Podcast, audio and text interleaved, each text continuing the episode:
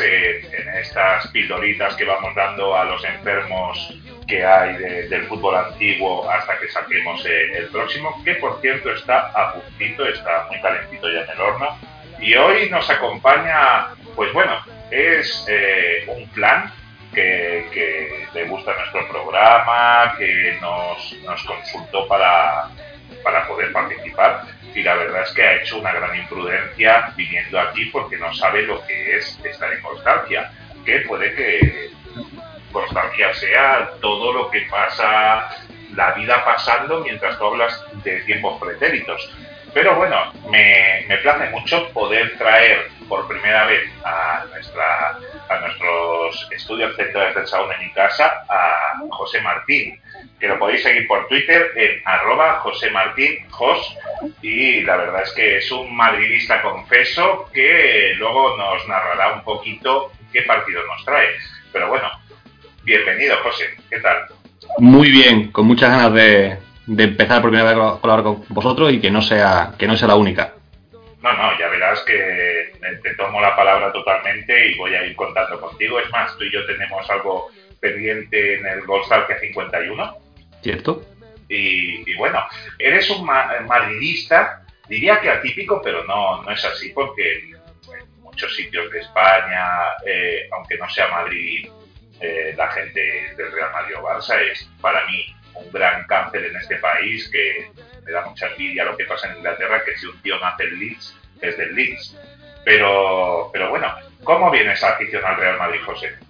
Pues viene, viene de cuna, la verdad. La familia, la familia era del Madrid y yo del Madrid. Si es verdad que, como me dicen, no soy nacional madridista, tengo espíritu crítico, no me caso ni me he casado con los entrenadores ni con los presidentes, nunca. Claro, claro, claro. Síguenos por Instagram y Twitter arroba Golstalgia. Entonces, José, ¿qué partido, a pesar de ser del Real Madrid, me sorprendió mucho tu elección, pero ¿qué partido nos quieres traer? Pues vamos a ver, lo podríamos presentar como el último partido de Albano Bizarri en el Real Madrid. sí. Aquel Real Madrid 1 Zaragoza 5 del año 99. Sí, nos vamos concretamente al 4 de diciembre del 99 yo soy del Barça, pero en ningún momento he dicho que cogieras ese partido. Es más, yo te ofrecí otros. Cierto, creo que es muy representativo de, esa temporada que fue tan atípica y tan extraña en Primera División. Sí, sí, sí, sí. Ya hemos dicho que nos vamos al 4 de diciembre, que era sábado, un gran día porque empezaba un puente del copón. Empezaba un puente que había empezado el viernes y acababa el miércoles, cosa que yo recuerdo ese, ese puente casi no dejar de estar con amigos. Acueducto. Sí, sí, sí, sí, era más bien un acueducto. Y bueno, ese 4 de diciembre eh, teníamos un nuevo número uno en la lista de los 40 principales. El número uno anterior había sido o tú o ninguna de Luis Miguel. Y bueno, lo sustituía Jenny in a de Cristina Aguilera, que lo podéis estar escuchando ahora mismo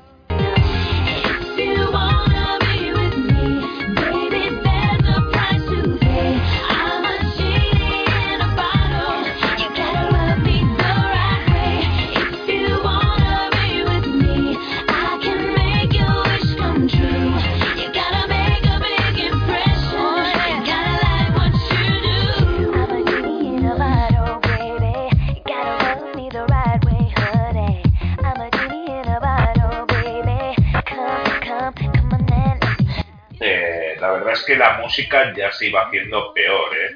Sí, estábamos en los, en los primeros estertores de la que se venía. Sí, sí, sí, sí. Aún no habíamos dejado entrar el reggaetón en esta frontera, pero ya faltaba poquito. ¿Qué pasaba ese 4 de diciembre a nivel general? Pues bueno, también hemos de decir en clave musical que el día anterior, el día 3, fallece John Paul Lorgy. ¿Quién es? Pues Scatman, con esta canción que sonó mucho, sobre todo en el verano del 95.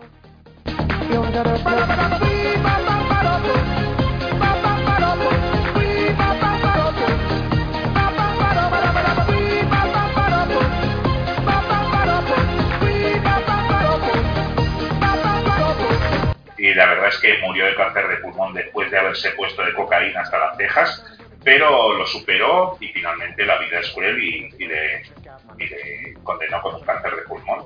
Como eh, Scatman era tartamudo desde niño, hizo su canción más popular, que es esta, la de Esquiva Pup Papu, pues la hizo en conmemoración de los niños tartamudos, José. Tremendo, creo que salía en un blanco y negro mix de aquel verano y estuvo sonando en todos los sitios. Sí, sí, sí, sí, sí, blanco y negro mix. Eh, también teníamos el Máquina Total que en el año 95 sería el 6 o el 7. Sí, sí, sí. Entonces, eh, noticias así generalistas, pues bueno, teníamos a nuestro Superman nacional, a José María Aznar, que pasaría las navidades en Belén invitado por Yasser Arafat. También teníamos que la Iglesia había hecho un comunicado donde renunciaba a pedir perdón por todos los casos que hubo en la guerra civil, dijo que era culpa de los dos y que Dios ya sabría quién perdonar. Está muy bien eso de que Dios perdone. ¿eh? Sí, no te mojas, lo dejas un poco al azar. y a pesar de que yo no soy del PSOE ni, ni, lo seré nunca, porque yo soy de izquierdas, hemos de decir que en el gobierno de Aznar hubo en ese mes de noviembre, que llegaron los datos de, del INE de los parados, hubo 31.897 parados más que en el mes de octubre. La tendencia iba, iba mal, ¿eh? Sí, luego, luego ya llegaríamos a unos, a unos años donde eh, podías comprar un piso con el aval de un chupachups y nómina de 600 euros. Y, y sobre todo eso, ¿quién no ha ido al Caribe en esos años? Porque si tú te ibas, no, yo me voy a Roma, era un poco de cutre, tenías que ir al Caribe. ¿Con curro? Sí, sí, sí, sí, a no moverte de un hotel, pegarte 10.000 kilómetros para no moverte de un hotel. Pero bueno, entonces, mira, te traigo una noticia bizarra, José, que sé que, a ti te gusta, y es que, eh, ¿sabes quién es Rodríguez Menéndez, no? El, el, abogado. Vale, pues salió a la palestra en ese año 99, es más concretamente el 17 de junio del 99, dos sicarios en moto dispararon a Rodríguez Menéndez y le hirieron en un hombro. Entonces todo se destapó y acabó sabiéndose que su mujer, por entonces, Laura Fernández, ofreció a estos sicarios para que mataran a su marido, atención, ¿eh? 50 millones de pesetas, un Rolex de oro y un polvo. Lo dijo la juez, ¿eh? No, no sale ninguna... O sea, la juez dice estas palabras. Entonces, Después de esto le cayeron 12 años y medio en la, en la cárcel, no desconozco si los cumplió en su totalidad y como comprenderéis Rodríguez Menéndez se acabó separando de esta mujer.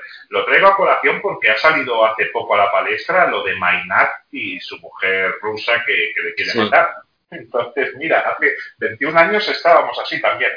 Sí, yo me pregunto, con esa pregunta tan, tan manida, algo habría hecho, ¿no? Digo el abogado. bueno, a ver, este abogado es el que defendió al Dioni, si no me, si no me equivoco mal. Sí. Y, bueno, siempre se ha movido por bajos fondos. Eh, también a, nivel deportivo tenemos una muy mala noticia y es que Ronaldo se lesionó el 21 de, noviembre en un partido ante el Leche, en un 6 a 0 que, que ganó el equipo Nero Azzurro con un gol de Ronaldo de penalti. Entonces, un día antes de este partido entre Real Madrid y Zaragoza se opera de, la lesión sufrida en París. Reaparecería en abril del 2000, que fue los seis minutos esos que a los seis minutos se volvió a romper y estuvo un año y medio de, de, Qué pena. inactivo. Esa, imagen llorando, agarrándose la rodilla, qué pena dio, ¿eh? Sí, sí, sí, sí. Es más, volvió a reaparecer en los terrenos de juego el 4 de noviembre del 2001. Fíjate, ¿eh? Eh, otra vez contra el Leche, en un 2 a 0. Fíjate. Y bueno, los estrenos de ese fin de semana que, que llega Navidad, en teoría las multinacionales se reservan los mejores estrenos para esas fechas y tal, pues los estrenos de ese fin de semana era 007, El mundo nunca es suficiente, El fin de los días, Asterix y Obelix contra el César y Pi, Fe en el caos. Tampoco estaba la cosa para tirar cohetes, ¿eh? No, no, no, la verdad es que no. Eh, yo James Bond nunca me han gustado. Pip en el caos la vi quizá en 2004, 2005 y dije, uff, Dios mío, necesito ir al psicólogo ahora mismo. y, eh, Asterix y Obelix, pues bueno, me ha encantado el cómic, pero nunca las películas de, personas reales. es difícil meterte. Yo creo que no estoy seguro si la que he visto de Asterix es esa, pero de las otras no, no he visto ninguna. Y bueno, también teníamos que ese mismo día donde jugaban Real Madrid y Zaragoza, eh, el Oscar europeo de las artes escénicas se lo llevaba Almodóvar con su película Todo sobre mi madre, que superaba, entre otras, a Nothing Hill. Avecinando lo que se vendría el año siguiente. Sí, sí, sí, lo de Pedro y tal, que claro. Pero bueno, entonces eh, nos vamos un poco ya a lo que es el partido, pero antes de ello repasamos un poco cómo llegaba ese Real Madrid. Y es que el Real Madrid había sido campeón de Europa en el año 98, para mí, sin merecerlo. Tú, José, como madridista, me puedes dar otra opinión. Bueno, lo que puedo decir es lo que, lo que todos creo que vimos. Es una temporada nefasta en la liga con, el equipo que tenía. Es verdad que ese año no se refuerza. Ese año mantiene completamente el bloque de, de la 96-97 y, el único fichaje con cierto renombre fuera de los campos era, era Karen B, Sí, pero, bueno, llegó en, llegó en diciembre. Pues, no, estuvo el resto del año y la verdad que la temporada es muy mala, pero claro, te toca un grupo medianamente asequible que vas pasando en, en la Champions. Luego sí es verdad que hace, hace una buena eliminatoria, a pesar de lo de la portería y todo esto. Sí, no, no, pero, pero realmente fue muy superior en semifinales ante el Borussia Dortmund, pero hasta semifinales no le toca un rival así medio complicado. No, y con el se carga al, Leverkusen. Con el Leverkusen yo recuerdo, yo recuerdo que sufrió mucho en el, en el partido de ida. Sí, cierto, que le salvó un punterazo de Karen Exactamente. Y bueno, luego te plantas en una final y, y en aquel, como dice, eh, que Mijatovic ha, ha, negado 20 veces que ese gol fuera en fuera de juego y hay quien dice que esas 20 veces ha mentido. Sí, y es, y es, así, no pasa nada. Si, eh, eh, todos tenemos muertos en, el armario, todos los equipos tienen muertos en el armario, pero negar a día de hoy que sea fuera de juego, igualmente, si el Madrid acabó ganándola, se la merecía, porque la Juve era mucho más favorito que el Real Madrid en, esos días. Eh, además, yo en un Barça y yo me jugué una apuesta, la cuento ahí, y acabé besando el escudo del Madrid después de después de que Madrid ganase la séptima, eh, la Juve hizo un partido de mierda. Sí, sí, sí, muy malo. muy malo. Eh, Redondo se comió a todo el centro del campo de la Juve, el solito. Sí. Pero claro, en esa, en esa plantilla es campeón de Europa Jaime. A eso te iba a decir, era un equipo que la primera, la primera unidad, por, por nombre, si, si podía plantar cara, podía plantar cara a cualquier equipo si estaban bien, pero si no estaban bien, podía perder también con cualquiera, porque Mijatovic no, no estaba ya en su mejor momento, es la peor temporada de Raúl. Sí. No, no tenía, no, no tenía quizá un, un referente un referente en el centro del campo porque Redondo siempre ha sido un jugador que, que, que, la sesión no lo ha respetado mucho y la segunda unidad era, era muy mala. Sí, sí, sí, sí, sí. Realmente ese Real Madrid da pena en liga, queda cuarto, eh, eliminado en primera ronda de, de Copa por un segunda división entonces como era el Alavés. Eh, y yo creo, realmente la década de los 90 en el Real Madrid es muy mala, porque en toda la década ganan dos ligas y ganan dos Champions, eh, una de estas la, la de este año que, vamos a entrar, pero no es superior como pudo ser, por ejemplo, en otros años donde el Real Madrid ha sido campeón de Europa. Fue un poco la suerte del campeón Totalmente de acuerdo. Además, era la, época que, yo como madridista y como muy niño eh, me daba muchísima rabia que cuando el, Barcelona ganaba las ligas, el Madrid era un equipo de mierda, pero cuando el Madrid, incluso cuando el Madrid ganaba la liga, en el Barcelona había cosas muy destacables.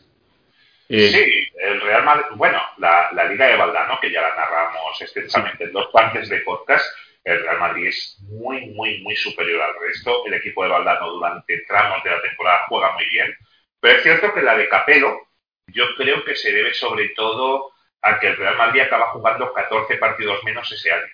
Claro, el no jugar la competición europea ese año tras la nefasta 95-96 le vino, le vino que ni pintado. Porque tampoco tiene una, plantilla larga. No, tiene un equipazo, un once inicial impresionante si efectuamos el lateral derecho, que se cubre con la llegada de Panucci en enero, pero el jugador 12 es Víctor. Y, y el, el, eterno sustituto de, de Zucker, que era Miquel Lassa. Cierto. Claro, es, y Lassa ya estaba, ya había jugado sus mejores partidos. Entonces, eh, yo creo que la 97-98 se produce porque eh, Fabio Capello es un entrenador muy exigente en lo físico, es muy exigente eh, en los entrenamientos, en dar órdenes. Y en la 97-98, aunque llega un alemán, que en teoría es más cerco, Jupp Heynckes tiene pinta de ser más bonachón y el vestuario se lo comió. A pesar de ganar la Copa de Europa el 20 de mayo del 98, el Real Madrid destituye a Heynckes y trae a, uno de los mejores técnicos que hay en Europa libres en ese momento, como es Gus que venía a ser cuarta en el Mundial de, Francia, haciendo quizá el mejor juego del torneo. Y se trae Gus gana la Intercontinental, pero el equipo, si con Henkes era un circo, el vestuario con Hiddink ya es total, hay hasta hostias entre Hierro y Sedor, eh, eh, después de un partido creo que ante el Dinamo de Kiev en la ida de los cuartos de final, y se trae a Toshak. A Toshak quizá no se le pirulea tanto como han podido hacer con los dos anteriores, pero Toshak dale de comer aparte, José. Sí, Toshak siempre ha sido entrenador muy, muy, con una relación muy complicada con la, con la plantilla y con la directiva. No en vano, ese año se vio. Sí, sí, sí, eh, todos recordamos, creo que el Madrid empata en Salamanca a uno, eh, había perdido un par de semanas antes en Vigo 5 a 1, riéndose en el palco Roberto Carlos y Fedor, que lo pillaron las cámaras, y es muy famosa la frase esa que dice el el lunes cambiaría los 11, el martes cambiaría 9, el miércoles cambiaría 7, el viernes cambiaría 2 y al final el sábado acaban jugando los 11 mismos cabrones de siempre. Lo peor es que es verdad. Entonces, así estaban las cosas en, el Real Madrid eh, tras la temporada 98-99, además con una humillación vergonzosa en Copa del Rey, con el Valencia ganándole la ida 6 a 0 quedando segundo en liga, pero como a 12, 13 puntos del Barça. Y para esa temporada 99-2000, el Real Madrid mm, decide atracar los bancos, porque no había un duro, eh, pedir créditos a Mansalva para renovar la plantilla. Y traía a estos jugadores, José, a Michel Salgado, que se paga la cláusula de rescisión de 2.000 millones, y es que Salgado, sobre todo, eh, se da a conocer internacionalmente en un Italia 2, España 2, donde los comentaristas italianos flipan al ver el juego de Salgado. Le llamaron Hindú en aquel, en aquel partido, fue, fue algo que se repitió muchísimo. Sí, sí, sí, sí, Michel Salgado, que, bueno, para muchos es conocido por la, por la entrada a Juninho, un buen lateral derecho, en la época, hoy en día no tendría la cabida que, que tuvo en su día, porque el fútbol ha evolucionado, y que aquí en esta casa siempre se le conocerá como Quique, el hijo de Lourdes Cano. Cierto, cierto. También traía a Iván Elguera del español por 800 millones de pesetas. Sí, un fichaje que sorprendió en su momento y quizá esta temporada no dio, no dio el rendimiento y parecía que no iba a seguir, pero luego se dio la vuelta como un calcetín y, y se hizo con un, con un sitio tanto en, la, en el equipo como en la selección. Iván Olguera, que antes de llegar al Español o al Real Madrid, ya fue famoso por pasar de un segunda división del Albacete a la Roma, que se con César Gómez. Es verdad, es verdad. Y ambos jugaron lo mismo, nada. Sí. y en este partido del que vamos a hablar coincide con su hermano Luis Herguera. Sí, aunque no juega Luis. No, no, no. Pero bueno, eh, se traía al central del futuro, a Julio César del Valladolid, por 300 millones de pesetas y la verdad es que de Kaiser este central solo tenía el nombre. Totalmente. Un central pequeñito, blandito. Mmm, nunca, nunca entendí ese fichaje, la verdad. A Congo por 800 millones de pesetas, que porque un niño colombiano de, de 5 años escribió una carta a Lorenzo a Lorenzo Sanz recomendándole el fichaje. Y me imagino, conociendo cómo era un poco el personaje, me imagino que Lorenzo Sanz vio ahí que podía trincar algo. Y 800 millones pagaron por Congo. ¿eh? Seguro, seguro. Ahí algo, algo tuvo que rascar porque traer a un jugador por esa cantidad para ni siquiera darle la oportunidad de coger un dorsal en ninguna de las temporadas que estuvo. Nunca, ha jugado un minuto oficial. Ahora sale en el chiringuito como que fue jugador de Madrid, sí, en el partido contra las drogas. Sí, y, es, jugador y miembro del, del Madrid Legends. junto con Iván Pérez y otros. Entonces, Julio César, eh, antes hemos dicho que costaba 300 millones, pero costó 300 millones más el traspaso definitivo de García Calvo, de Tena y la cesión de Congo. Para mí el fichaje del año del Real Madrid es este, McManaman, que vino totalmente libre. Vino libre, era un poco, un poco mayor, porque ya quizás los mejores años lo había dado, pero sin embargo dio un gran rendimiento, tanto ese año como los dos siguientes. Y a mi modo de ver puede que sea uno de los dos ingleses que se han adaptado más o menos a la Liga Española y han jugado en determinados momentos bien. Él junto con Gary Lineker, ya está. Sí, sí, sí, sí. También se traía a Jeremy de Y eh, turco por 750 millones de pesetas, un fichaje expresamente de Toshak. Sí, me decía, me decía un amigo del colegio, eh, van a fichar a Jeremy. Jeremy, ese tío es como Roberto Carlos, pero en grande. Hmm. La verdad es que no sé dónde, Ya, no sé dónde le leería esa reseña, pero madre mía anteriormente, José, tú eres una víctima de la desinformación como lo era yo. ¿Qué podíamos saber de Jeremy? Pues una reseña que hubiera en Don Balón o haberlo fichado en PC Fútbol. Y la reseña de Don Balón tenías que creerte lo que el periodista te contaba. Por supuesto, a pie juntilla. Claro, entonces también se traía del Fenerbahce turco otro fichaje pedido por Tosa que parecía que sin él el Madrid no podía carburar y era Balic, que lo trajo por 2.500 millones de pesetas, siendo el fichaje más caro en la historia del Real Madrid en ese momento. Y yo siempre recordaré que me compré a Don Balón y la portada del Don Balón eh, era Balic en su presentación y ponía el nuevo Rivaldo Blanco, Rivalic. Madre mía. Se dijo, se dijo de todo de Balic, pero está claro que no, no acertaron. Diría que el único bosnio que ha jugado en el Madrid a día de hoy, ¿eh? Eh, pues así a bote pronto, probablemente, salvo que algún ex yugoslavo, que no creo. no me suena. porque serbios, croatas, pero no, no me suena ningún ningún bosnio. pero y el fichaje que fue la serpiente de verano, que era el delantero centro, traían al segundo máximo goleador de la Premier, que tenía entonces 19 años, Nicolás Anelka, y entonces batieron el récord de 2.500 de Balic y lo duplicaron, porque Anelka costó 5.300 millones de pesetas. Casi nada. Cuando decía Lorenzo Sanz, la bendita locura de fichar a Anelka. Sí, sí, sí, sí, sí, sí. Es más, en las negociaciones está el Madrid ficha a Anelka por 5.300 millones de pesetas y entonces el, Atlético de Madrid está negociando por Hasselbank, que había quedado el máximo goleador del año anterior por delante de Anelka.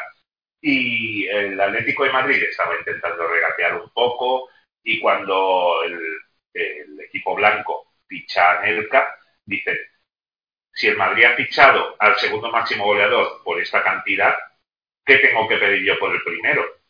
Y entonces el Atlético accedió totalmente a los 3.000 millones que costó Hasselbein y lo trajo al Manzanares. Sí, recuerdo a Jesús Gil presumiendo de eso, de que habían fichado al, máximo goleador y más barato que, al segundo máximo goleador.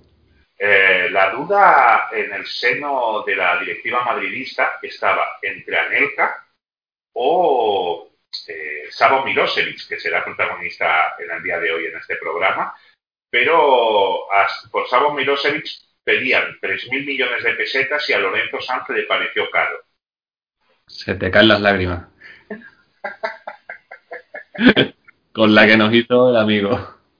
Y entonces, pues, era un poco rejuvenecimiento de la plantilla porque se habían ido eh, Panucci que se fue al Inter, Mijatovic que se fue a la Fiore, Contreras al Málaga, Jarni que se fue a Las Palmas, que cuando fichó el Real Madrid a Jarni yo pensé que era un buen fichaje, pero luego en el Real Madrid no, hizo nada. Torneos de verano, recuerdo nada más de Yanni, la verdad. Sí. duró la gasolina hasta septiembre. Zucker que se fue al Arsenal, que creo que lo anunció en Crónicas Marcianas. claro, era la época que estaba con Ana Obregón. Jaime que se fue al Depor, que luego serían famosas sus declaraciones que le pilló el día después diciendo juego menos que el portero de Oliver y Benji. Buenísimo el pelirrojo. Fernando que se iba al Málaga y Amavisca que se iba al Racing. Entonces, ¿cómo llegamos a ese 4 de diciembre de, del año 99? Pues bueno, se iba a jugar la decimocuarta jornada. En 13 jornadas el Real Madrid tan solo había ganado tres partidos. En la jornada 1 ante el Mallorca por 1-2. En la jornada 2, eh, además esa liga empieza súper pronto. Es en ese momento la liga que más pronto empieza de la historia, porque creo que empieza el 22 de agosto. Sí, empieza el día que Yago Lamela consigue la plata en Sevilla. Entonces, el Real Madrid había ganado ante el Mallorca, había ganado en la segunda jornada ante el Numancia por 4-1 y en la primera jornada, creo, ante el Rayo por 2-3. El resto, empates o derrotas. Totalmente. Llegamos a diciembre y no se ganaba un partido en casa desde agosto. Sí, sí, sí, sí. Es que eh, era increíble. Iba el Real Madrid, 13 jornadas, ¿eh? Con 16 puntos, 3 victorias, 7 empates, 3 derrotas llevaba sin ganar desde el 6 de noviembre, que es cuando le gana el Rayo, que es el último partido de Toshak, porque en la primera mitad del Rayo va ganando 2 a 0 y con dos cantadas soberanas de, de Albano Bizarri. Y entonces el Real Madrid logra remontar en la segunda parte y Toshak raja de, de Bizarri, raja de, de la directiva. Lorenzo Sanz le pide que rectifique y Toshak sale al día siguiente diciendo es más fácil ver a cerdos volar en el Bernabéu que yo rectifique. Esa frase ya creo que quedó para, la posteridad. Sí, sí, sí, sí. Entonces, pues traen de entrenador de urgencia a Mr. Potato, a Vicente del Bosque, el hombre de las tres piernas. que, claro, con, los pelos que llevaba por entonces se parece mucho a Krusty. Sí, te iba a decir, ahí era más Krusty que, que Mr. Potato Entonces, Del Bosque había tan solo jugado tres partidos. Eh, el primero, pues, gana 1-2 en Kiev. Eh, luego empata uno contra Real Sociedad en el Bernabéu y pierde 1-0 en Balaídos con un gol de Celades, que fue el único gol que marcó en el Celta y al año siguiente ya se estaba ya se sabía, era Vox Populi, que Celades al año siguiente iría libre al Real Madrid. Sí, vamos, que el comienzo de Vicente no había sido para nada prometedor. No, no, no, no, no, es más, eh, aún estaba buscando cuál era la táctica, tenía, es cierto, muchas bajas, luego las repasaremos, pero fíjate en la tabla de goleadores del Real Madrid Liga. Morientes y Raúl llevan seis goles, Sabio lleva tres, McManaman y Hierro dos y Guti uno. Ya está. Vamos, la productividad nula. Claro, es que es eso. Entonces, ¿cómo llegaba su rival? Pues el Zaragoza llegó a todo lo contrario es cierto que gana la Recopa en el 95 y a partir de ahí hay una especie de declive del Zaragoza durante los años siguientes que acaban con la, con la destitución de, Víctor Fernández, coge el equipo Luis Costa y lo deja en una mediocre media posición en la tabla, mediocre que si hoy en día los zaragozanos me matarían y firmarían con sangre esa mediocre media, media tabla. Cierto, pero es que veníamos de donde veníamos. Claro, y en la 98-99 coge Chechu Rojo el equipo, eh, Rojo se lleva fatal con la afición de, del Zaragoza, hay pitos, hay pancartas en contra de Chechu, Chechu vete ya, y bueno, Chechu Rojo consigue iniciar la siguiente temporada y se trae estos fichajes. Bellisca del Salamanca, que había bajado, Juan L. del Tenerife, que había bajado, Lana del Salamanca, que ya hemos dicho que había bajado, y el negro Martínez de, River Plate, eh, que fue una cesión y a mitad de temporada en diciembre lo devolvieron porque no, daba, sí, sí, no daba rendimiento. Entonces, todo esto fue a coste cero. Las bajas, pues, bastante importantes. Kili González, que se fue al Valencia, Gustavo López, que se fue al Celta, eh, Farid Mondragón, que se fue Independiente de Avellaneda, eh, Buter, que cuando lo fichó el Zaragoza yo al menos flipé y luego no hizo nada aquí, que se fue al Watford, y Javi Peña, que se fue al Lleida. Un equipo completamente eh, a coste cero y además muchos titulares. Sí, sí, sí, sí, sí, sí. La verdad es que sí. Entonces, el Zaragoza en esa jornada 13 llegaba tercero con 22 puntos, 6 victorias, 4 empates, 3 derrotas. Mucho del gran acierto al estar el Zaragoza tan arriba era de Savo Milosevic, un delantero que había llegado del, del Aston Villa dos años atrás, le había costado un poquito integrarse, había marcado 10, 12 goles en la temporada anterior, pero en esta se estaba destapando y en la jornada 13 José llevaba 13 goles. Pedazo de delantero. Sí, sí, sí, sí. Acuña llevaba dos y luego Yameli, Belis, Bellisca, eh, Marcos Vales, Santi Aragón y Juan L. llevaban uno. La verdad es que el delantero soñado por, muchos. Me, recordaba un poco la época de, de Peternak del, del Valladolid, que eran, eran delanteros que te hacían 20 goles en equipos que, que, peleaban por la zona tranquila o en equipos que no, que no metían muchos más, muchos más goles por partido. Sí, sí, en la 95-96 el Valladolid ficha a Peternak por 23 millones de pesetas, marca 23, 23 goles en su primera temporada y luego cuando se fue, se fue a Zaragoza, si no engordó 23 kilos, estuvo por ahí.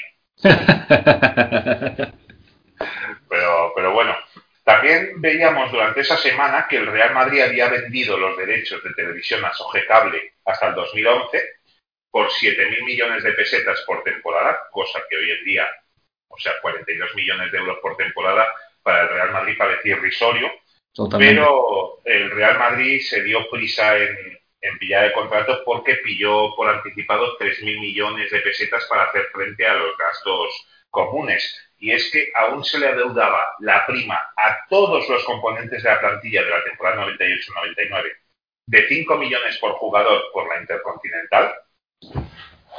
Madre mía. Se le debían 10 millones de pesetas a Hiring por este, por este mismo hito. Y además no habían podido firmar el finiquito con, con Toshak. El finiquito era de 50 millones de pesetas. Y en este caso no era por dinero.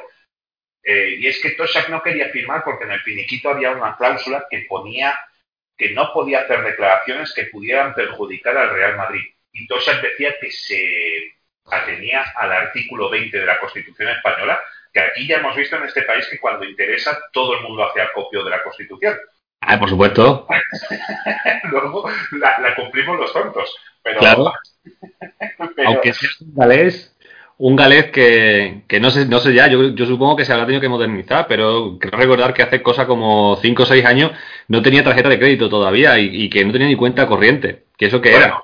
Yo, yo al trabajar en hotel eh, conozco a muchos británicos y el ser británico por lo general es el ser más tacaño que he visto en mi vida también, ¿eh? Entonces, pudiera ser que no fuera por moderneces, sino por no gastar, porque hay gente que en finales de los 70 ya tenía tarjeta de crédito.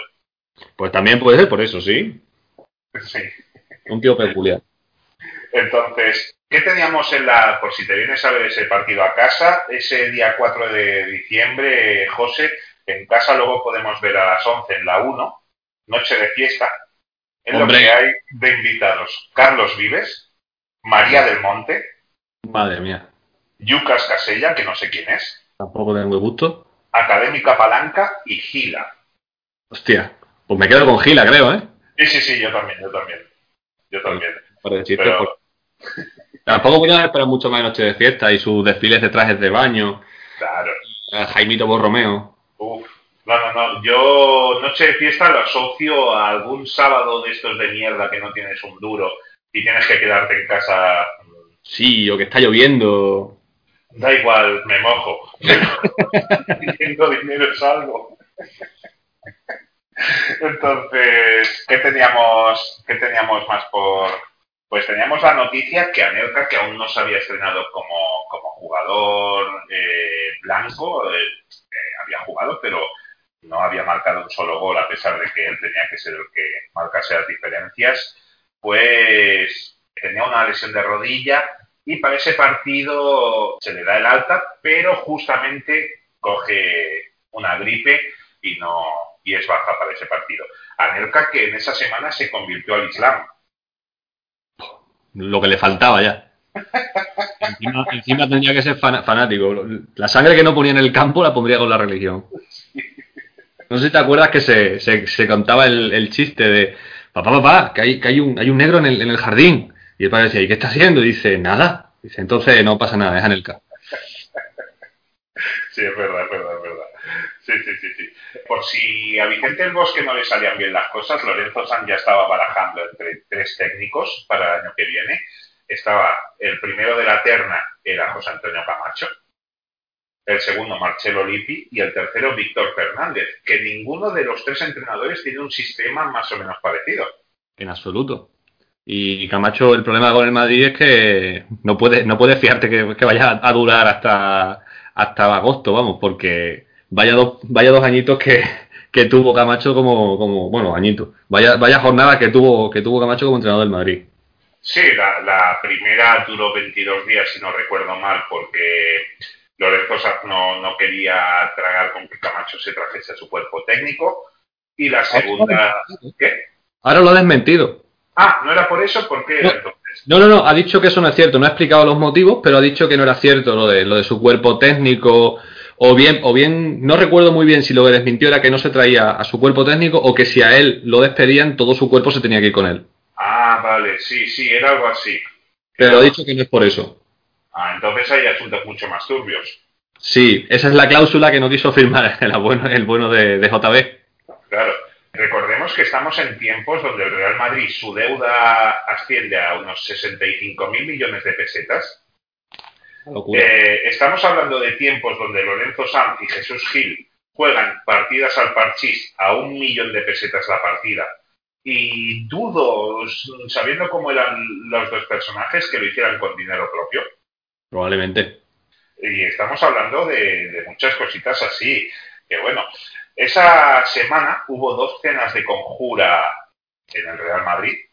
La verdad es que en la segunda de las cenas, la primera creo que invita a Sedor al vestuario y en la segunda invita a Roberto Carlos y en la segunda, de las que he podido ver fotos, la gente va en traje y tal y Anelka va en chándal.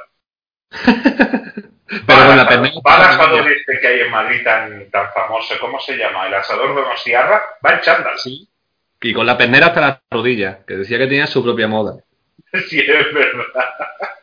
Que fueron todos excepto uno, a ver si lo adivina José. Uno que no, que no fuera, A la diría Bizarri. Diría Bizarri por, por lo No, raro que no, Bizarri fue. Pues, pues no lo sé, la verdad. Bodo Ilner. Ah, bueno, pero porque su mujer no le dejaría. Mujer era, era agente, era su agente y te- le, le- le ponía unas pautas un poco complicadas. Bueno, es eh, Gaby Schuster 2. Totalmente. Es que...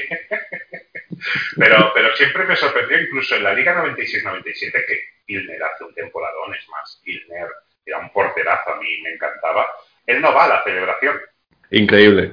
Es- no, no, no logro entender esta- estas cosas porque al fin y al cabo a mí no me gusta ir a la cena de Navidad de, de mi empresa y si puedo la eludo porque hay gente con la que me llevo bien y hay gente con la que no me llevo mal, pero no me llevo. Entonces la intento eludir. Pero una cena de conjura, O una celebración. coño, ve, Claro. Joder. Pero, pero bueno. Una Entonces, instantánea de, de, de Hitler cuando llega al Madrid, que va el vestido de calle normal, con la cabeza hacia abajo, y, y la mujer va con unas botas de cuero rojo y una chaqueta también de cuero rojo, en la que presentaban que su mujer era su agente, y tú decías, madre mía, menudo, menudo sargento tenía que ser Bueno. Frau, Frau Hitler. aquí que todos conocemos más o menos el carácter de Schuster, mm, siempre decimos que el bueno de la pareja era él. ¿Cómo sería ella? Claro, claro, es que tenerlo en cuenta. Entonces, eh, el partido se hacía por pay-per-view, o sea, taquillazo de 2.000 pelas que costaba un partido. Hoy en día son precios escandalosos porque por ese precio casi te abonas a Dazón. Totalmente. Qué locura. 2.000 pelas, ¿eh? 2.000 pelas un partido para, para verlo en casa. Un- Una locura. Cuando llegó e- ese fútbol, yo sí que, que temí que, que se lo cargase definitivamente el- a nivel de transmisiones. Y mira que estábamos acostumbrados a poder ver el partido de, de las autonómicas y el partido de- del Plus el que lo tuviera. Sí, sí, sí. Pero claro, Barça y Madrid costaban 2.000 pelas y lo, eh, el resto mil. Pero se hizo unos estudios, creo que en el año 2001 o 2002, donde el Barça igualaba el dinero que Sojecable había pagado, el Real Madrid daba beneficios a, la, a y el resto pérdidas, porque recuerdo un dato, creo que era un Valladolid, Delta, algo así, que había tenido 23 pinchazos. No me extraña. Claro, a mil peras y sería de 23, 18 bar. ¿Seguro? en Vigo y en, y en Pucela. Luego creo recordar que cuando un par de años después yo tuve Ono en casa y los partidos estaban creo que a unos 6 euros el Madrid y Barcelona y a unos 4 o 4.50 el resto de equipos. Entonces se notó, se notó la bajada. Igualmente es una barbaridad, ¿eh? 6 euros. Totalmente. Es, sí, una locura, pero, pero se veía el descenso ya de, de un 50%. Sí, sí, sí. sí. Y aparte, Eh, el concepto de pago por visión tiene que ser un partido muy, muy, muy importante para que tú lo puedas planificar, quedar con amigos y decir, bueno, pues entre todos ponemos las 2.000 pesetas, pero para que una persona en su casa tranquilamente en el sofá se lo ponga... Es que con 2.000 pelas, en esos años que tú y yo éramos mozos, Que era no son fácil. 12 euros, cierto. Es que- Que no son los 12 euros de ahora, eran 2.000 pesetas de entonces. Claro, claro, claro. costaba- Salías, el día de tu cumpleaños, salías a comer. Sí, sí, sí, y, y aún te quedaba dinero para, para invitar a una persona a comer. Sí, sí, sí, de sobra. Bueno, de sobra no, pero, pero bueno, podía- podías comer dos personas decentemente. Sí, sí, muy decentemente. Sí, sí, sí. Entonces, yo recuerdo que el pay-per-view se hace famoso, diría que es el 14 de febrero del 99, de ese mismo año, en el primer Barça-Madrid que es de pago. Pues sí, probablemente. el de, de Coque Contreras titular. Es verdad. Sí, la verdad que también la portería, la portería del Madrid en esos años fue, fue también un misterio, porque se fue, se fue, bueno, se fue. Bodo Isler se va, se va este año como hemos comentado, pero ya Isler, cuando acaba la 97-98 ya no es, no es, no es lo mismo. Le quita el puesto Cañizares y luego, como Cañizares se niega a renovar, ponen a Ilner, que es algo que se hacía mucho. Te niegas a renovar, no vas a jugar en toda la segunda vuelta. Exactamente. Y, y luego no, no coge continuidad ninguno, ninguno de los porteros. No, aquí Bodo Ilner está, ¿eh? lo que pasa es que está lesionado y tal. Entonces, el segundo portero era Albano Bizarri, que era casi de guiñol sus actuaciones. Sí, y había debutado a finales de septiembre eh, un jovencito Iker Casillas que la verdad es que sus primeras actuaciones, a pesar de haber hecho alguna parada de mérito, se notaba que era un chaval de 18, 19 años que tenía por entonces y sus errores se veían mucho, eran errores de bulto que las cosas como son, Iker Casillas, a pesar de ser un porterazo, los errores que tenía en el 99 los tiene en el 2015 también. No, Sí, sí, sí. no, no mejoró.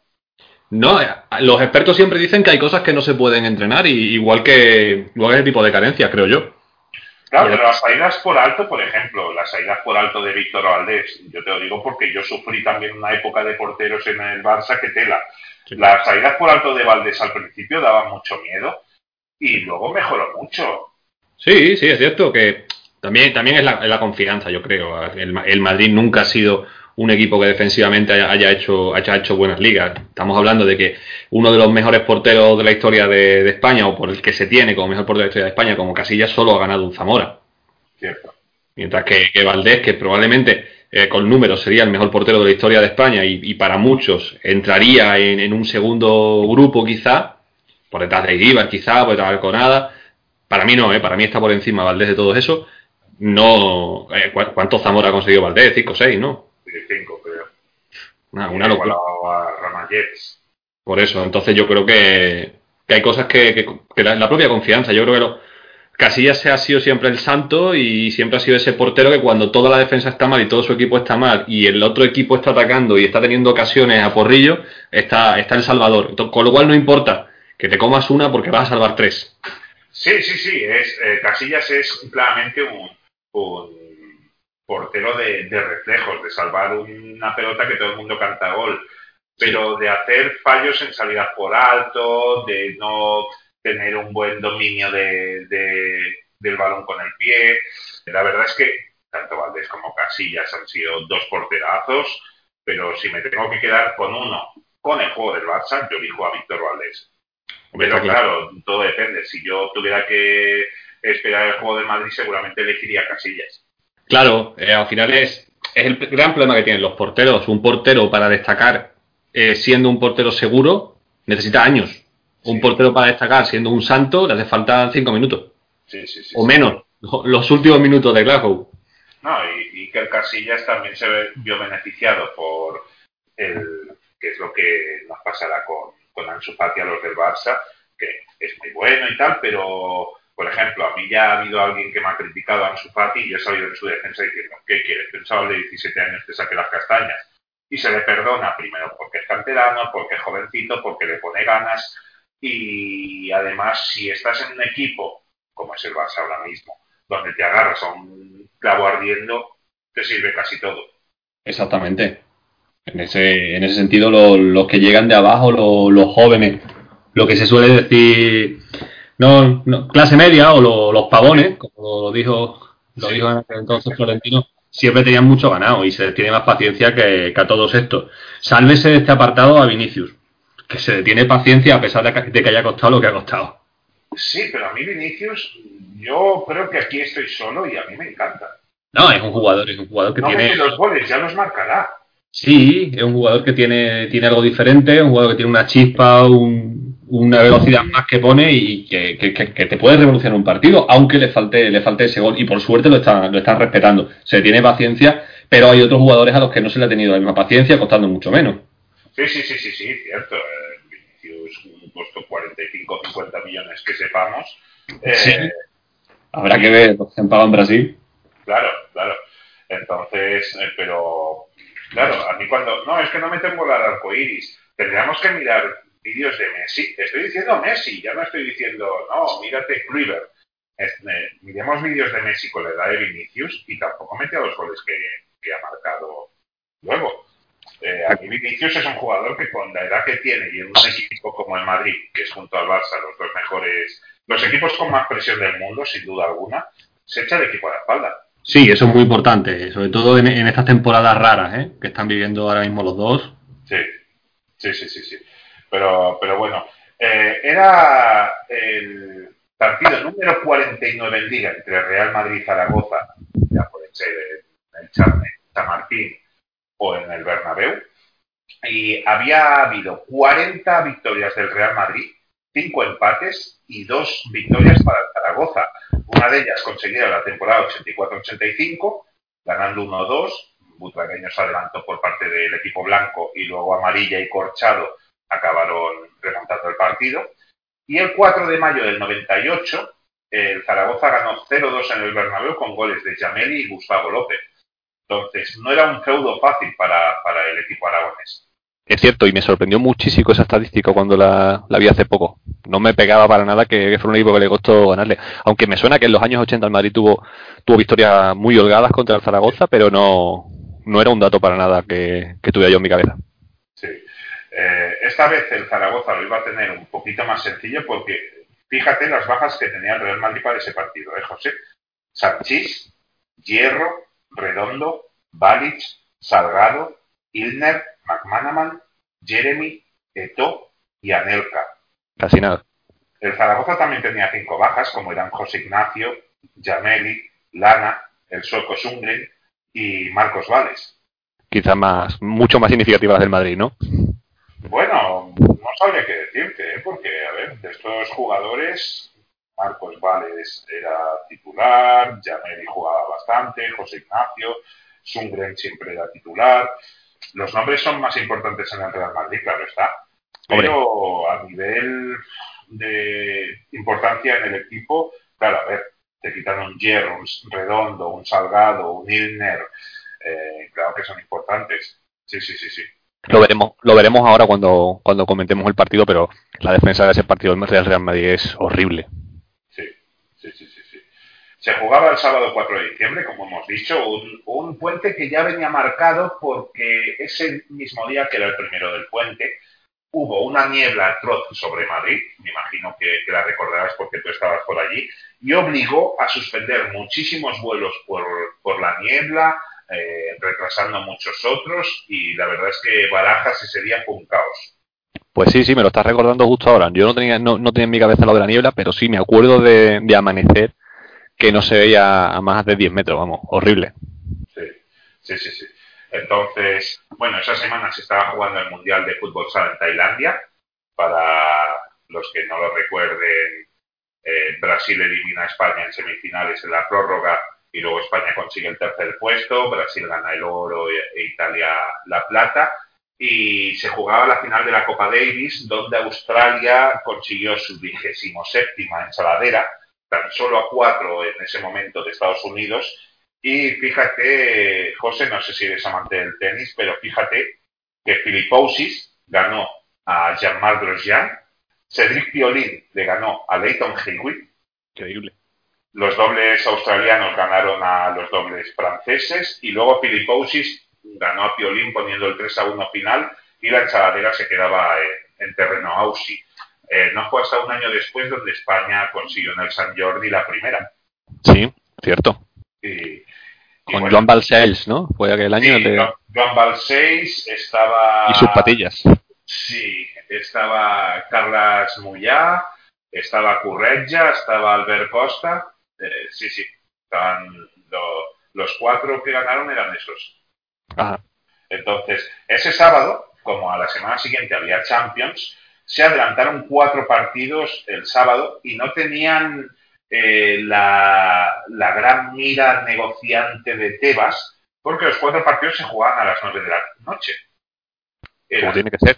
Sí, eh, durante la retransmisión de- del partido que vamos a ir haciendo José y yo, vamos a ir diciendo las novedades que se vayan produciendo en los marcadores, pero el partido de las autonómicas o de la 2 en las comunidades donde no las hubiera, eh, era el Athletic de Bilbao, Real Sociedad. Luego Vasco. jugaba, perdón. Derby Vasco también un gran partido para ese día. Sí, mucho morbo porque era la vuelta, eh, era la primera vez que Clemente visitaba San Mamés con la Real Sociedad. Ah, Entonces eh, decía Clemente que le daba totalmente igual. Creo que las palabras textuales fueron me asuda totalmente, algo así. Que me piten en otros campos, pero me dolería mucho que me pitasen en San Mamés. sí, a la vez es viruela, Javito. que sé que, que sé que tú, que sé que tú eres amante de, de Javi, pero No, no, no es que sea amante. eh, su fútbol, por supuesto, no, no me atrae. Pero es una persona que dice las cosas claras y en este mundo tan falso es de agradecer a alguien así también. Hombre, eso sí, por supuesto. Yo prefiero a alguien que hable, a alguien que, que de las calles. Sí, sí, sí. Además de este Real Madrid-Zaragoza se jugaba en el Camp Nou el Barça-Oviedo, que si no me equivoco fue nuestro amigo Esteban a ese partido, porque nos lo comentó a las seis o siete meses, y el Valencia-Sevilla, que se jugaba en Mestalla. Entonces, la previa del partido, pues bueno, Vicente de, de- del Bosque dice que es un partido vital para, para la marcha de- del Real Madrid, que en casa deben sentirse seguros y con la obligación de ganar. Y cuando le preguntan sobre las dos cenas de conjura, del Bosque responde esto, que siendo el talante de, de del Bosque, que a mí me parece un señor, que si tuviera una hija se la presentaría a ver si se casa con ella, dijo, las cenas siempre me han parecido chorraditas. Me interesa mucho más el compañerismo dentro del campo. Bueno, la verdad es que eso sorprende, sorprende la rajada, pero no me sorprende el pensamiento. Sí, sí, sí, cierto, cierto. Chechu Rojo decía que el Zaragoza iba a salir sin complejos al Bernabéu, además que iban con la confianza, ilusión y seguridad en ganar. Y eso que el Zaragoza tan solo había ganado un partido fuera de casa, que fue un 0 a 1 en Vallecas. Entonces, ese fin de semana también se producía un hecho curioso, y es que hacía 25 años que Luis Aragonés había debutado en un banquillo, fue el 1 de diciembre del 74 cuando dirigió el, el Luis Casanova por entonces un Valencia 1, Atlético de Madrid 1, donde el gol de los colchoneros lo marcó Javo Irureta. Increíble. Y, y bueno, eh, cuando le dijeron que, ah, Luis, vas a hacer 25 años como entrenador, dijo, ah, es verdad, no sabía si era en noviembre o diciembre, pero era por esa fecha. Sí, vamos, que, que como si, que vale, que sí. pensando en a ver si cantaba línea.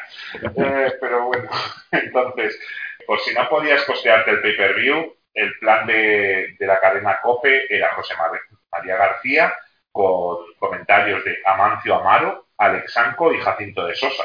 Mm, En esa época yo escuchaba la SER, así que no. Sí.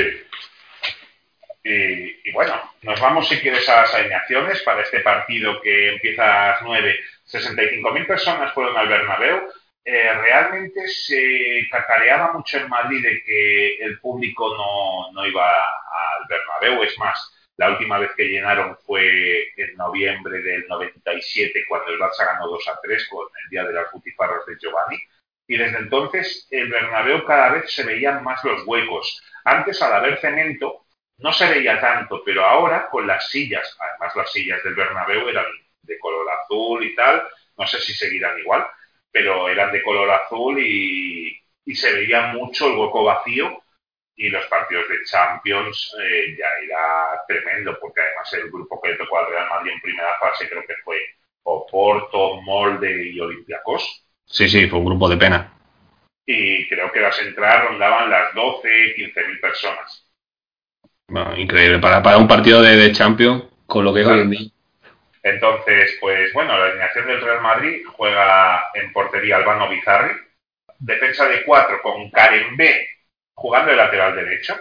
Sí, la verdad que Karen B, que llegaba como medio centro, o al menos con, con cuando tenía el pelo largo, llegaba con, Sí. con eso que era un gran medio centro, y luego se, se lo reconvirtieron a lateral o interior y dio mejor resultado casi en los partidos que jugaba por la banda que, que en el centro del campo.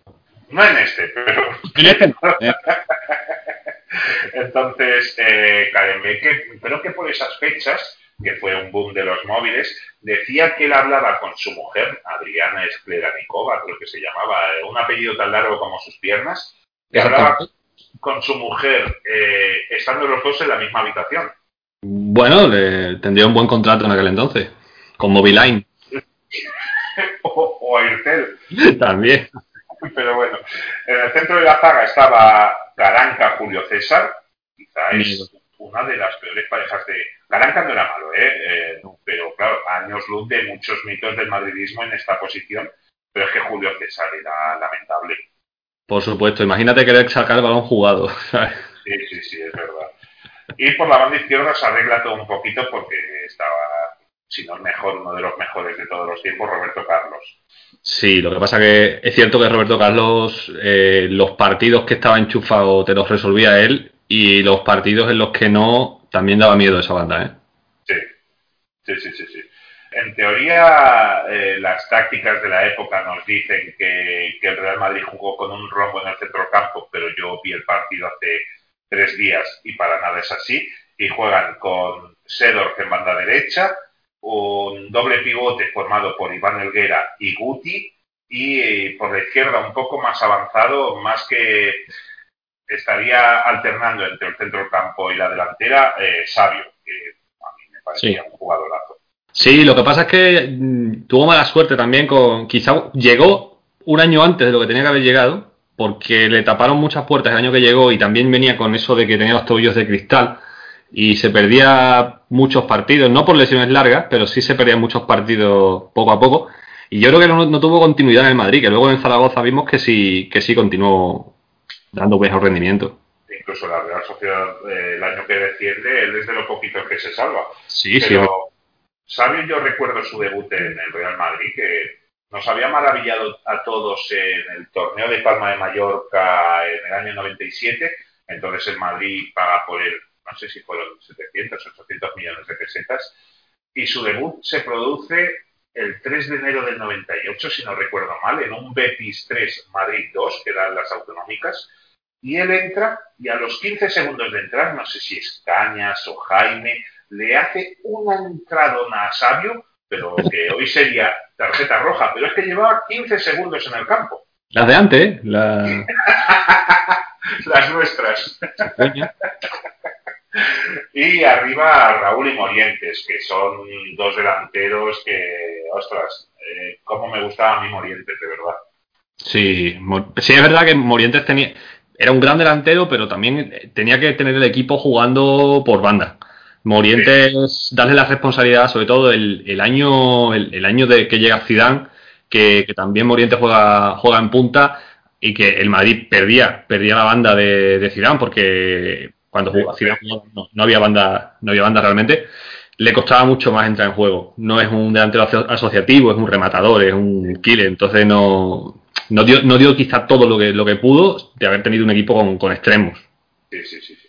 También es cierto que ese año, el primero de Zidane, si no me equivoco, en un Madrid 7 Las Palmas 0, él marca 5 goles. Sí, marca cinco goles además en un partido que jugó el gran Oscar Miñambre.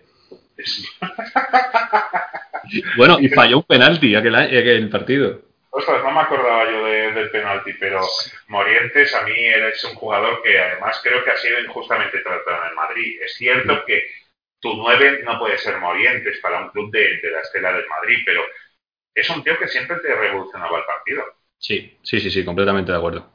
Y luego en el banquillo ya nos vamos a echar a llorar, José, porque tienen a Iker Casillas, Iván Campo, Objenovic, Madre. Dorado, Sestelo, Meca y Manu, que eran canteranos.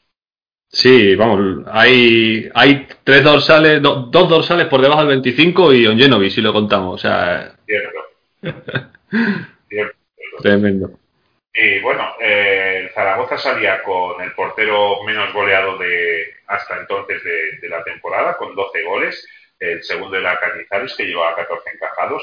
Y era Juanmi, que es el primer portero en España que recibe un gol de Anelka. La verdad es que es una, es una cruel estadística para, para Juanmi, ¿eh? Es que además fue en el partido de la droga que se jugó en las fiestas navideñas y tal. Y recuerda muchísima mofa sobre Juanmi, Juanmi defendiéndose como diciendo, bueno, ¿y qué quieres que haga? como si fuese una vergüenza. Pero bueno, el segundo en recibirlo fue Arnau y el tercero, y el tercero Prats. Marcó dos goles en Liga, el de las drogas, y luego en Champions Anelka tuvo dos goles decisivos. Sí, curiosamente el, el, el, el Bayern de Múnich ha sufrido lo- los rara avis, porque tanto Anelka como Jeremy, que, que dos años después mete un gol importantísimo en, en Múnich, Sí, sí, es verdad. Por banda derecha tenemos a Cuartero, pareja de centrales con Paco y Aguado. también Paco, blandita, blandita, ¿eh? Pareja de central blandita. Sí, sí, sí, Aguado que hasta que llegó el torero de Camas era el jugador más expulsado.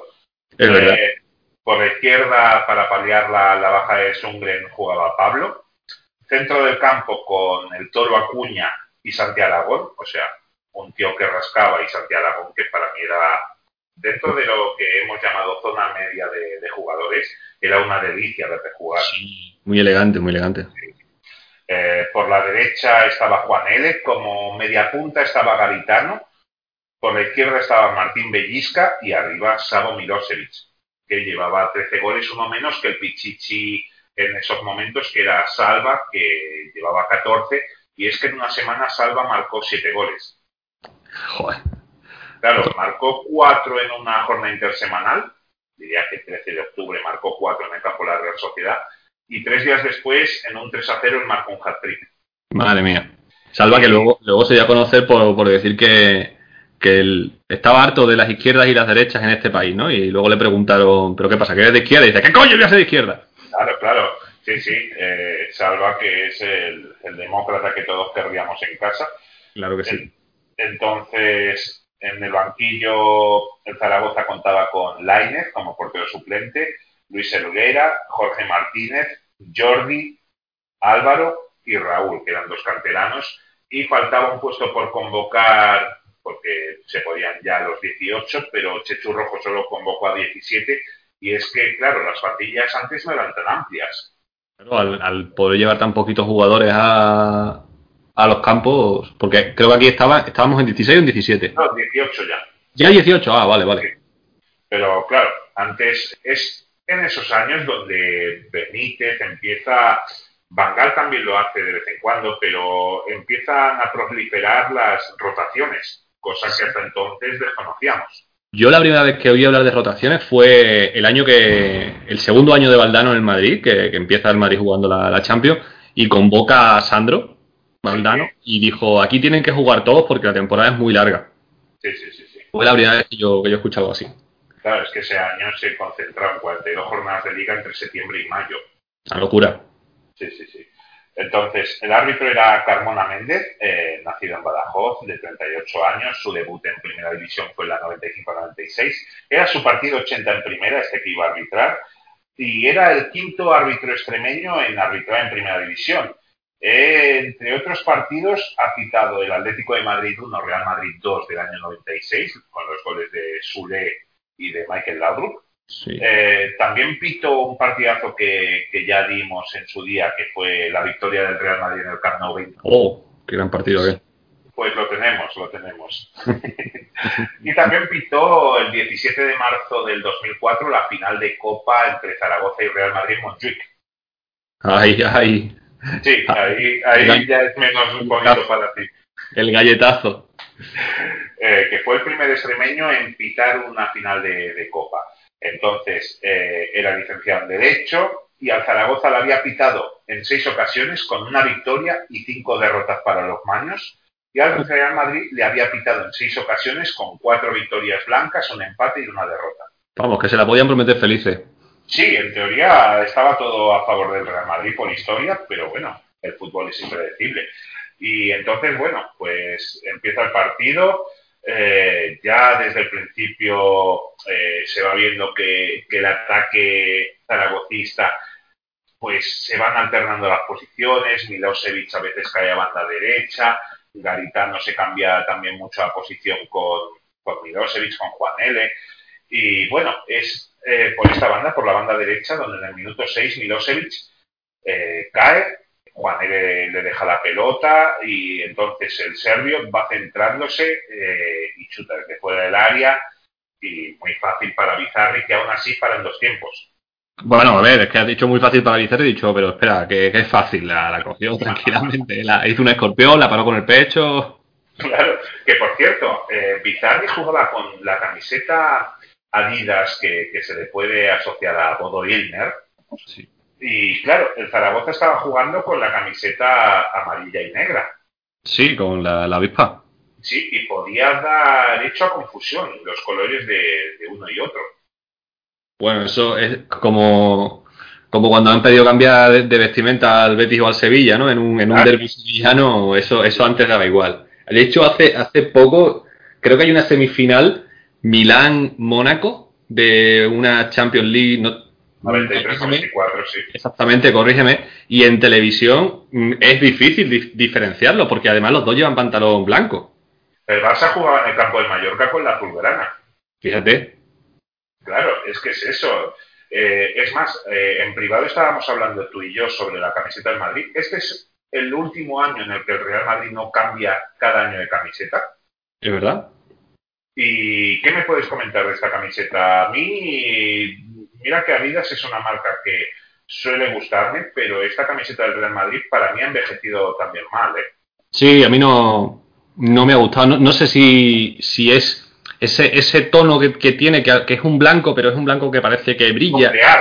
Sí, sí, es, es algo, es algo que no, no, no, no he ido nunca con, con lo que me ha gustado a mí de ver, de ver Madrid jugando, y tampoco la, el, creo que ese, ese contraste con el azul tan, tan marino solo en las mangas, Sí. porque sí, sí ha habido otras que han combinado el cuello, el cuello azul marino y me ha gustado un poco más, pero las de este año no son, no son camisetas que yo tendría como referencia. Incluso la, la, en este partido juegan eh, con manga larga porque en Madrid está cayendo un frío de- del copón y los puños de la camiseta son azules y quedan muy feos, de verdad. Sí, a mí no, no me gustó de este año. De hecho, este año es cuando, cuando se instaura la negra, como, como también habíamos hablado, y era, yo creo que había más morbo, por lo menos en el Madrid, porque se sabía que la blanca iba a variar levemente, y había más por ver cómo iba a ser la segunda y cómo iba a ser la tercera, que ya, ya era el tercer año que había tercera, aunque bueno, la de la, de la 96-97, ese Ar- Arlequín que montó, que se, se vio creo que en un amistoso nada más. Sí, contra el Mérida, creo. Sí, fue una cosa muy, muy rara. Yo creo que ya había empezado ese, ese morbillo de ver de qué color iba a ser la tercera, que hombre, que sabías que el color iba a ser morado, azul, algún tono más o menos oscuro, no era como ahora que se han hecho esas atrocidades con, lo- con los colores. Sí, la, la negra a mí particularmente, quizás porque es del Real Madrid, pero no, no me gusta mucho, pero en cambio la, la segunda que usaban en liga, que es celeste con, con los pantalones oscuros, a mí me gusta mucho esa camiseta. Sí, esa, esa yo creo que, que está muy bien y, y además tiene un tono que recuerda a una tercera. Sí, bueno, es tercera, claro, es la tercera de- del año de, de Zidane. Eh, cambia, cierto, cambia las mangas. Cambia Y las los mangas. pantalones. Sí, claro. Cambiaba los pantalones y, la- y las mangas que, que eran, que eran en un color más oscuro y además esa se utilizó también muy poco. Creo que el, el Rayo Vallecano, al igual que este año tuvo la, tuvo la suerte de jugar contra la Celeste, también le tocó al, al Rayo en el año Sí, de... con, un, con un gol de Figo de falta. Exactamente. Y esa sí era, era muy bonita. Sí, sí, sí, sí, sí, estoy de acuerdo. Diría que este es el penúltimo año que el Real Madrid lleva Teca como, como publicidad. Y sorprende porque el, el Zaragoza lleva una de esas marcas que ya se han perdido un poco en el olvido y queda solo para ligas de universidad y cosas así, como es Luambi. Luambi, siempre, siempre, que me perdone la, la marca, pero siempre la he tenido como... Tuve una y la- la- el tejido era malísimo, pero que Sí. igual fue un fallo de fábrica, que me perdonen. Yo lo asocio al Grand Prix. También, también, es cierto. Qué Yo lo asocio a los chandals esos de antes, porque ahora no son así los chandals. Eran No. chandals que, como lloviese, empapuchabas totalmente el chandal. Sí, sí. Pesaba 65.000 kilos ese chandal, pero eran Luambi y, y nada que ver. Ahora los chandals que, que salen tienen la- las perneras, como yo las llamo, acabadas como si fuera la DIN. Sí, sí, sí, los, los puños tobilleros, ¿no? Sí, eso, exacto. Horrible, horrible.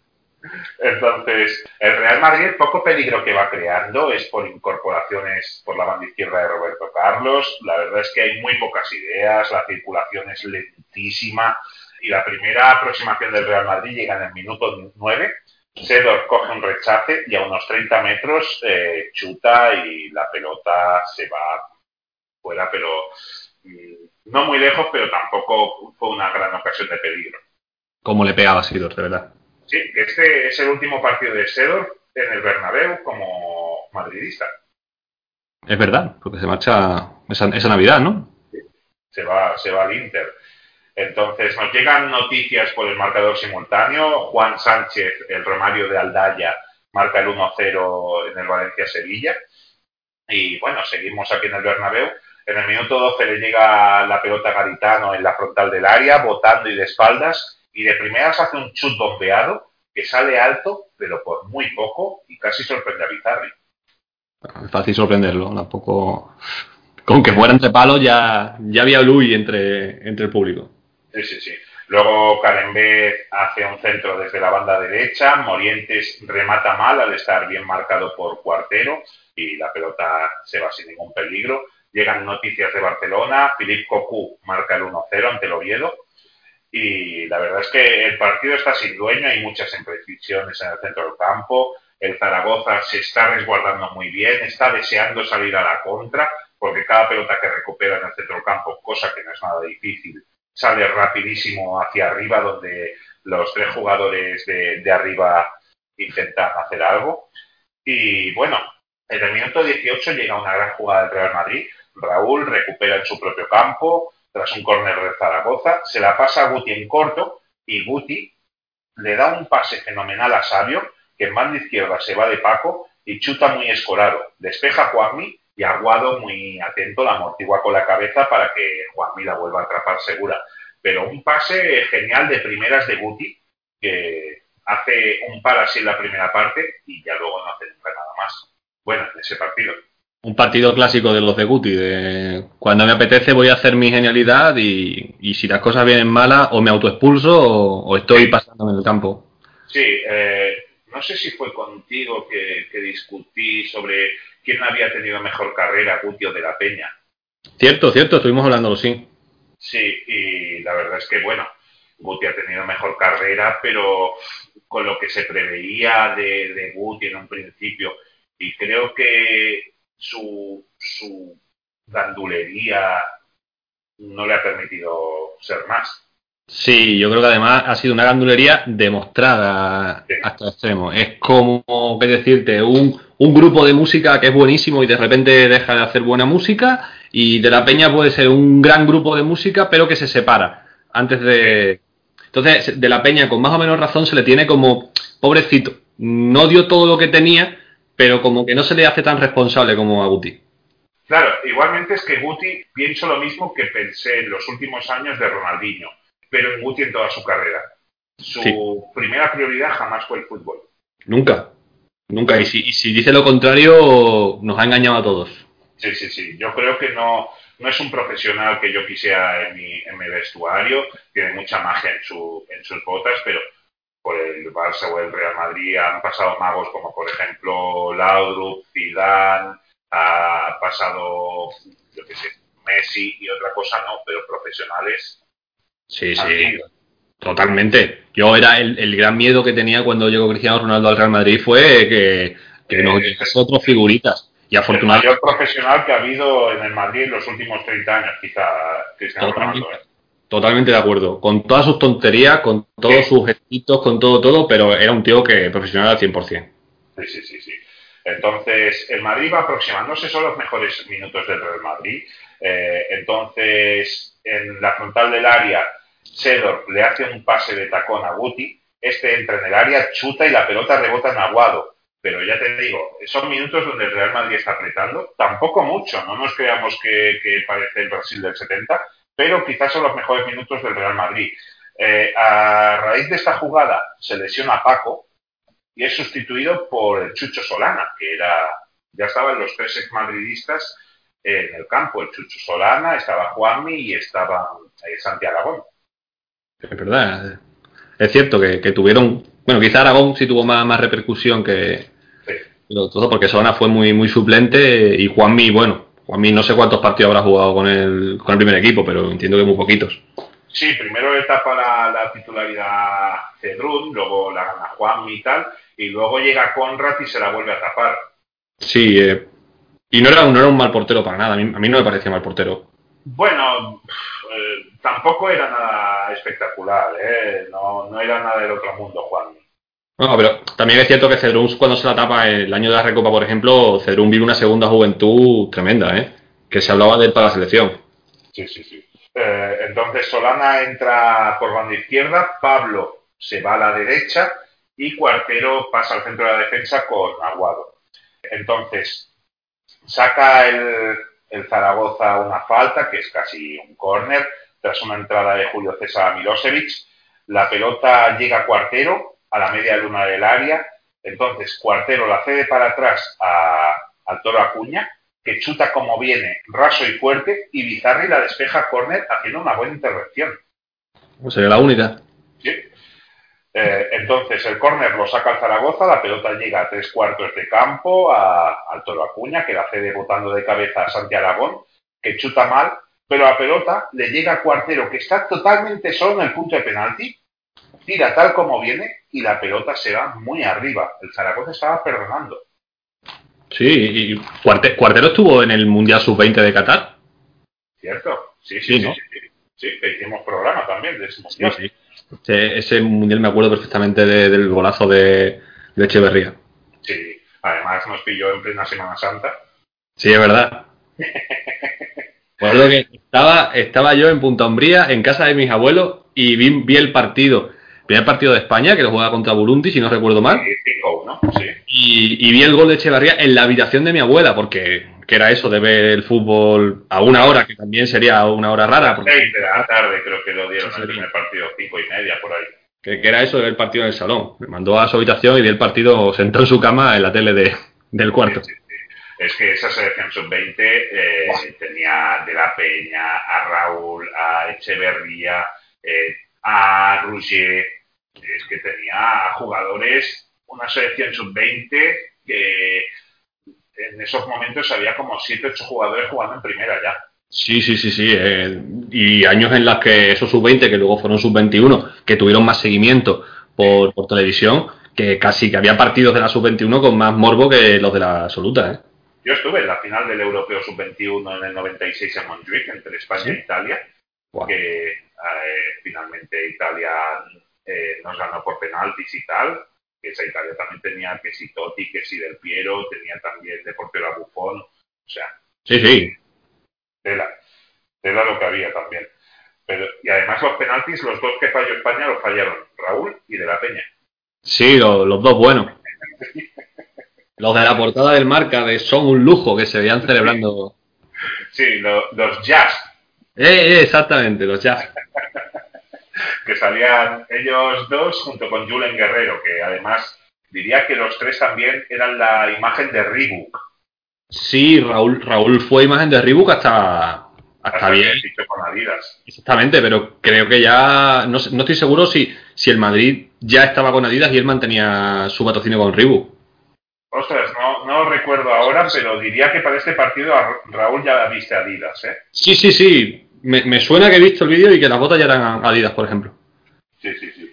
Entonces, bueno, eh, Karembé le, le, pe- le pega una entrada, una bellisca, que le está amargando totalmente la noche, porque tanto en defensa como en ataque, Bellisca está ganando todos los unos contra uno contra el francés, bueno, el polinesio, y le pega un entradón que el árbitro no sanciona con tarjeta, y Vicente del Bosque le pega una bronca a Karembé, que es de las pocas veces que he visto a del Bosque enfadado. Bueno, alguna vez tendría que ser la primera y la verdad que Karen era un tío que sacaba de quicio, ¿eh? Porque, madre mía. Nos llegan noticias de otros estadios. eh, el Athletic de Bilbao se, se adelanta con un gol de Echeverría en el derby vasco. Y Cocu marca el segundo de su cuenta particular y el segundo del Barça ante el Oviedo. Un minuto después marcaría Kluivert el 3 a 0 y parecía dejar el partido sentenciado. Eh, en ese mismo minuto, Solana le hace una entrada fuerte a Raúl y se gana la primera tarjeta del partido. Solana que también eh, ha quedado en nuestras mentes como el hombre que, que hace el penalti a, A Couto. a, a Couto, pero que finalmente se lo señalan a Guado. Sí, sí, sí, sí. Además, se ve, se ve, se ve eh, Solana sorprendiéndose y levantando los brazos, como diciendo, ¿qué ha pasado? Como haciéndose el loco. le dice, ¿Has sido tú? y no le he dado. He sido yo y no le he dado. que por encima ya de que, de que fuera, fuera un, un- no sé cómo llamarlo, lo que le, lo que le hace en el cuello, porque no llega a ser una colleja, no llega a ser un empujón. No, una- sí, como una colleja de cuando te pelabas de pequeño, es algo así. Algo así. Y Popescu, digo, Couto se cae al campo redondo, a ver, es un tío que ha jugado en Italia y se las sabía todas. Eso, eh, yo le hago así a- con esta misma fuerza a ti y me dices, ¿qué haces, Josep? Esto es como Prado, eh, sí, Prado García con Ceballos, ¿no? Algo así. Sí, es verdad. Incluso con Dicanio se lo hicieron en la liga inglesa. Pero, pero bueno, poco, poco después, Elguera, en una pugna, le pisa la rodilla al toro Acuña. Claro, supuesto. Nos enseña tarjeta que parecía. Elguera durante unos años parecía tener bula papal. Sí, sí, sí, sí. El que la rascaba tela. Sí, sí, sí. y, y bueno, en el minuto 29, Milosevic le, roba la pelota a Guti en el centro del campo. Entonces eh, se va fácil de, Caranca en la contra, se, va para la banda derecha. Caranca le agarra, le sacan la amarilla y Santi Aragón saca, saca esa falta desde, desde la banda derecha, como hemos dicho. La pelota va al corazón del área y encuentra a Milosevic que salta de manera implacable. eh, se adelanta a Julio César, que se lo queda mirando, y marca el primero de la noche. Sí, vamos, Julio César está, vamos, a medio metro de, de llegar al balón, ¿eh? Vamos, Sí, que fal- le falta poco. Entonces, imagínate lo, lo hartos que, que están en el Bernabéu, que marca el 0-1 el Zaragoza con 60 minutos aún de partido por jugarse. Hay un silbidos para, para el equipo blanco y cada vez que toca la pelota a Guti durante los siguientes cinco minutos hay silbidos a Guti y cada pérdida de balón se convierte en un concierto de pitos. Sí, ya el, el, el run tan criticado que, que no sé, no sé qué opinión tienes tú respecto a, al público pitón.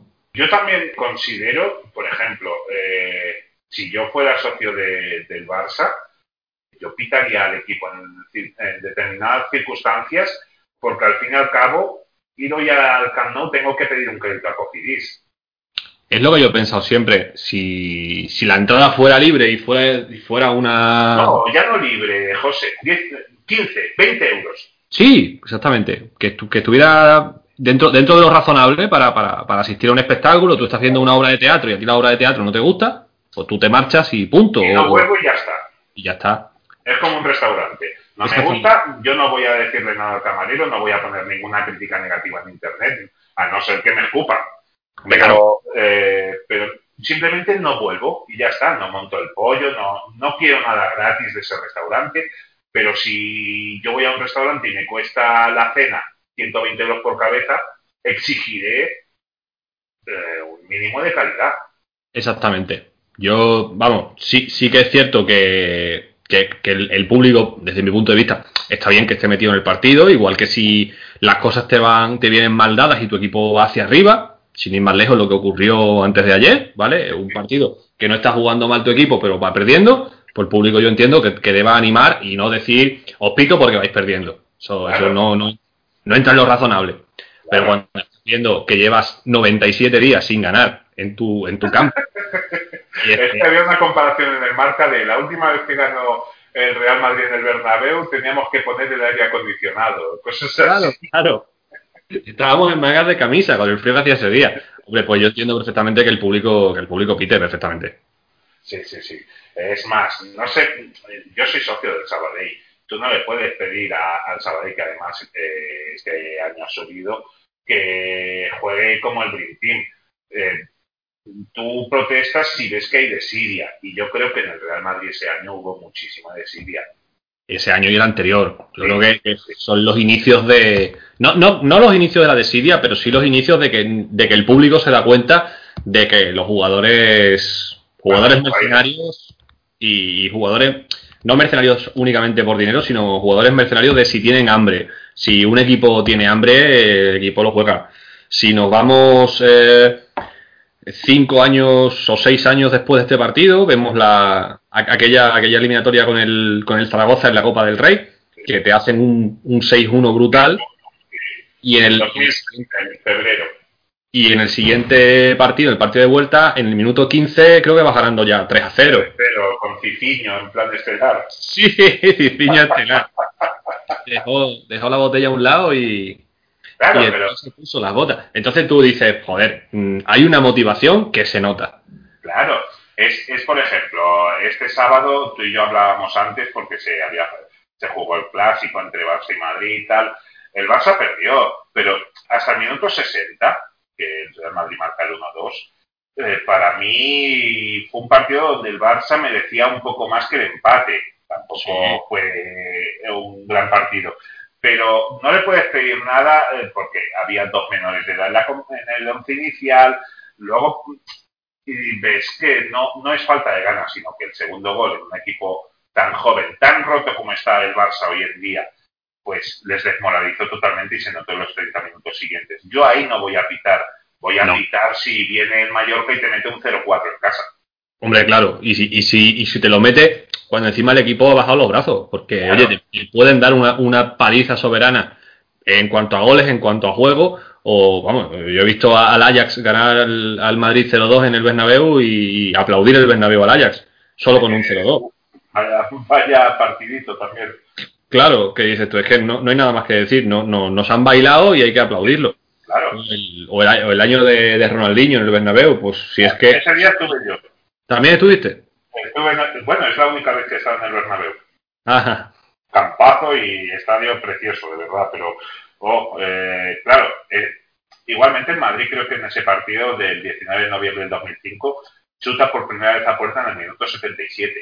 Claro, pero yo ahí, ahí vamos, lo, lo te- tengo, tengo, tengo un recuerdo hace mucho tiempo que no veo ese partido, porque ese partido yo estaba en Granada de visita y, y sé que sé que vamos, que, que tampoco le tampoco se puede hablar de que el Madrid tuviera de Siria, simplemente el Barça le pasó por encima.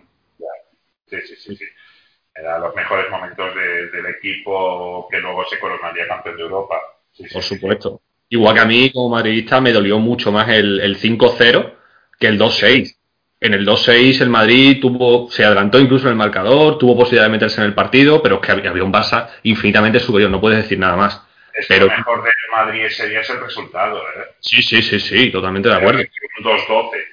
Sí, sí, pero, pero que al final dice, bueno, pero es que nos ha pasado por encima. En el 5 a 0 tú veías que el equipo no corría y, como el año de Juan de Ramos. O sea, es que si tengo que jugar al Barcelona mm, de esta manera y asumiendo que me pueden meter dos o tres goles, pues no veo el partido. Porque no, no se puede firmar, y menos con lo que era el Barcelona en ese momento, no se puede firmar un 0-0 con un equipo que sabes que si le firmas el 0-0 te va a meter dos o tres. Claro, pero es, es lo mismo. Yo no, no estoy descontento con el 1-3 del otro día del Madrid en el Camp Nou, con el juego del equipo, hasta dos tercios del partido. Yo no estoy descontento porque el Madrid le pega un baño al Barça en el Camp Nou en la ida de la Supercopa, que gana el Madrid 1-3. Ay, por ejemplo, sí. verde. Pero sí que me voy a enfadar cuando el día que el Barça le hace pasillo al Madrid, los jugadores del Barça salen pues como si fueran a coger margaritas. Exactamente. Creo que, creo que está, vamos, que, que está, está clarísimo. Entonces es eso, es que claro, el Real Madrid estamos en diciembre y ha ganado tres partidos. Hombre, si, si el público no, no, no aprieta ahí. Claro. estamos hablando que. A ver, yo no, no tengo. No tengo ni me, ni me ha interesado nunca el, el tema de la, de la afición del Madrid, tipo Ultrasur, animación, etcétera, etcétera. Ni me ha interesado nunca, ni me he querido mezclar con esos ambientes, por Dios. Pero, pero sí te digo que, que en aquel entonces estaban los Ultrasur. Sí, sí, sí, sí. Que, que, ahí sí ahí sí había afición con peso en, en el desarrollo de, de, vamos, de la liga y de todo, porque esa gente sí tenían peso, eran colegas de, de directivo. Sí, bueno, aquí los Boisus lo eran de, Núñez eh, y hacían lo que les daba la gana. Eh, la porta los quita en cuanto llega y ahí empieza un poco a quitarse los ultras de, fútbol español, que sigue habiendo, por supuesto. Sí, sí. tampoco me gusta la gran animación, ¿eh? lo veo muy superficial, pero bueno, muy eh, artificial como el fútbol de hoy. Sí, Sí, sí, es, es un club, eh, ir, gente para aplaudir y punto, es que no, hay más. Pero, me refería a eso, a que, a que antes, ahora lo podemos achacar a que esa gran animación está para animar y está únicamente para eso, no. En esta época había, había Ultrasur. Y, y si no recuerdo mal, y luego, y luego te, lo, te lo quería también comentar, que lo habíamos hablado antes, yo fui a ver el, el al Bernabéu el, partido inmediatamente siguiente a este, que fue contra el Rosenborg, y en ese partido yo recuerdo que los Ultrasur llegaron a gritar y a, y a cantar menos pitar y más animar al resto de la, de la grada que estábamos allí, porque en ese partido también hay una, una fase en la que se pasa mal. Sí, sí, sí, sí. sí.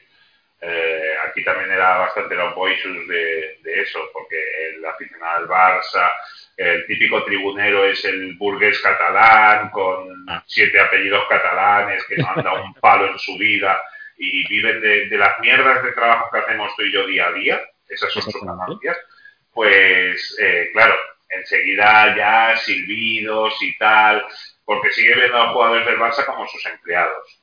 Claro. Entonces, eh, ya reaccionaban los boichus, eh, con lo mismo que has dicho tú. Sí, como que aquí no, aquí no podemos pitar porque, oye, pero perdóname, es que no, estamos hablando de que, de que venga un equipo noruego y, te, te, plante cara y estés perdiendo balones. Estamos hablando de que es que llevas sin ganar en tu casa desde agosto, tío. Sí, sí, sí, sí es eso, las pañoladas a Gaspar no eran por la derrota en ese momento, era por el hartazgo ya. Totalmente. Pero, pero bueno, justo después de ese gol hay una pelota que le llega a la izquierda a Roberto Carlos, este hace un pase a media luna hacia Raúl, que intenta controlar con el, con el tacón, le sale mal a Morientes, pero no le sale del todo mal porque le deja una pelota a Raúl que se queda uno contra uno ante Juanmi el portero del Zaragoza es muy rápido y le logra quitar la pelota, pero ya podíamos tener ahí el 1-1, que hubiese podido cambiar muchas cosas porque era un golpe psicológico. Sí, son esas, esas jugadas típicas de, Raúl, de, de, que parten como de una indecisión o un. No, como un semifallo. Un semifallo suyo o de un compañero, pero coño, que al final te sale y tal. ¿Y, y cuántos partidos habrá cambiado Raúl en su carrera gracias a ese tipo de jugadas? Bueno, yo siempre digo que llevo 30 años viendo al Madrid y quizá he visto la 94-95 fue un juego espectacular de, del Real Madrid, la 2001-2002 en algunas fases fue bueno, en la 2003-2004 en la primera parte de la temporada ese juego del Madrid enamoraba, la 2016-2017 el Real Madrid es eh, un cañón de equipo, pero la mayoría de mi vida ha sido ver partidos del Madrid, decir que bien juega el rival del Madrid, que bien juega el rival del Madrid, que bien juega el rival del Madrid, gol del Madrid. Sí. Ya fuera Hugo Sánchez, Zucker, Raúl, Moriente, Ronaldo, da igual. Sí, sí, sí. Totalmente de acuerdo. Para, para ver partidos buenos, o te centrabas en que si un partido tenía goles era, era un buen partido, Sí. o, o poco más. Y, y gracias, y gracias a que muchas veces, pues esta épica mm, daba, daba lugar a pensar que había sido un gran partido. Por una remontada, por un partido que se te pone cuesta arriba y eres capaz de, de levantarlo, una genialidad de, de Raúl o, o de Zucker, como hemos comentado. Pero, pero nada que ver. Sí, sí, sí, sí. Justo después de, de esa jugada entre Raúl y Juanmi, Garitano se encuentra solo ante Bizarri, le viene la pelota por el aire, entonces el jugador vasco elige mal, remata mansamente la cabeza el balón y Bizarri la atrapa fácil. Eh, pero vemos que el Zaragoza se planta muy fácil ante, ante la portería madridista. Es más, en el minuto 39, Milosevic, que está haciendo un poco de media punta, ya hemos dicho que se van intercambiando las posiciones, pasa a izquierda donde Bellisca centra placer porque Carembé le marca como unos 5 o 6 metros. Sí, pero, pero luego salta, ¿sabes? Salta como cuando tú jugabas a baloncesto con los grandes de, con los de octavo y, y saltabas cuando iban a tirar canasta como si tuviera de algo. Sí, sí, sí, sí. Además, el centro de Bellisca es malo. Sí, sí, el centro es malo porque bota en la pequeña. Sí, eh, pero eh, la defensa del Madrid es tan horrorosa. La pelota va al área pequeña.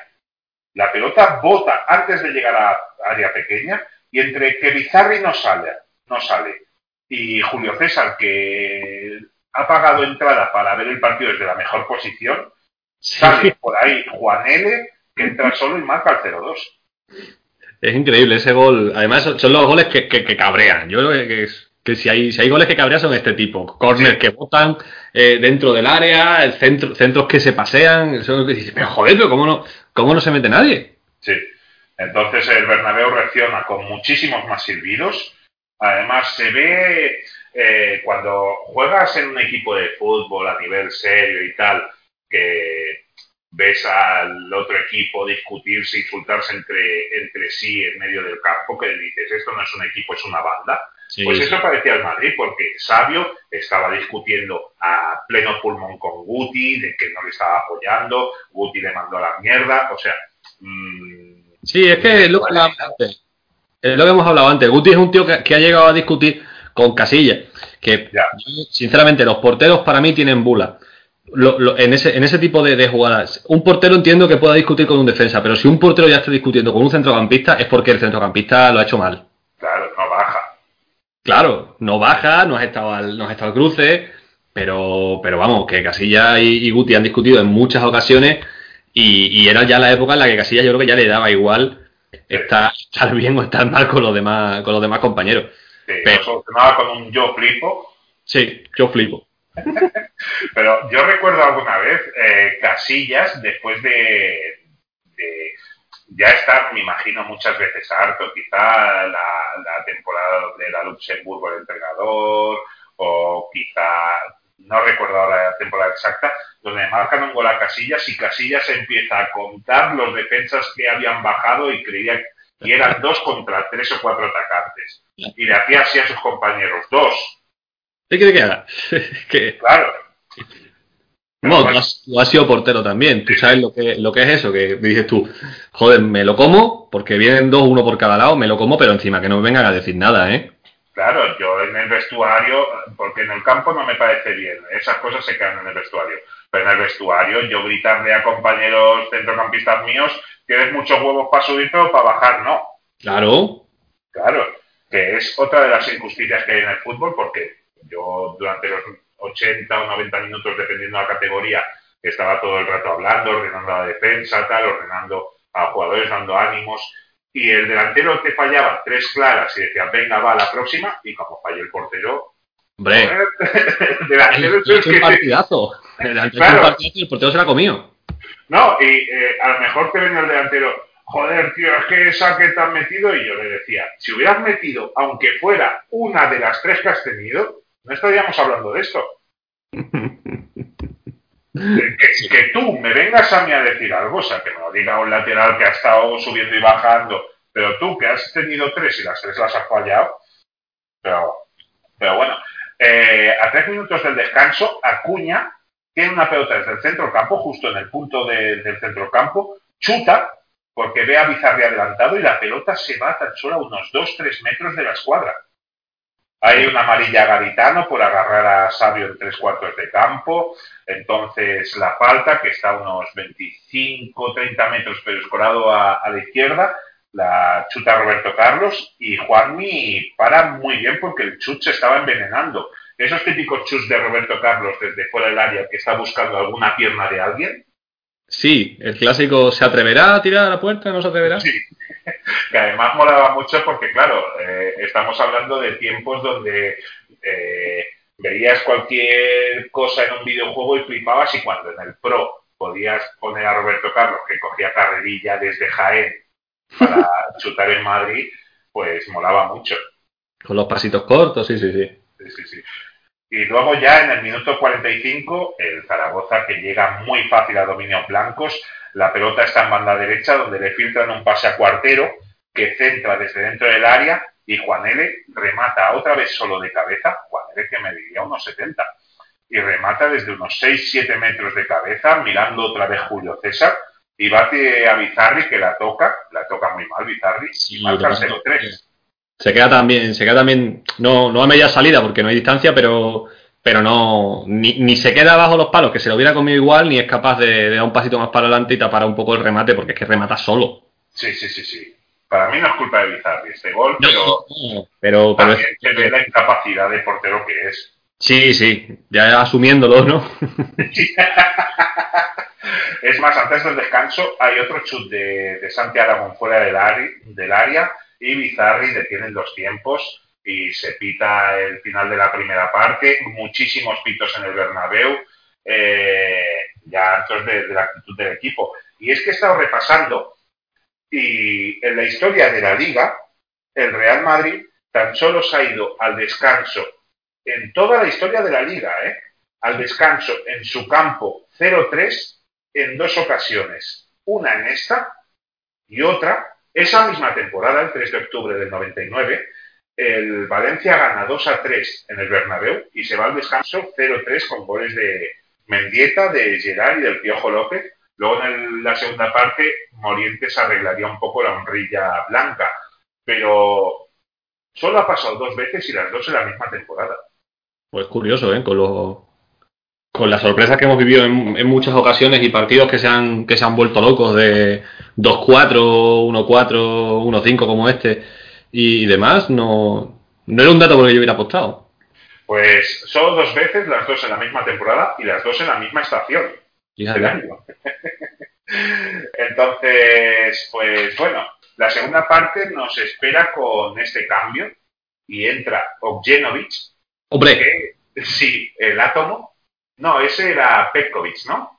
No, no, no. no creo, Objenovic era el átomo, sí, sí, sí, sí. Que era un jugador que podría haber pasado por el sexto Backstreet Boy.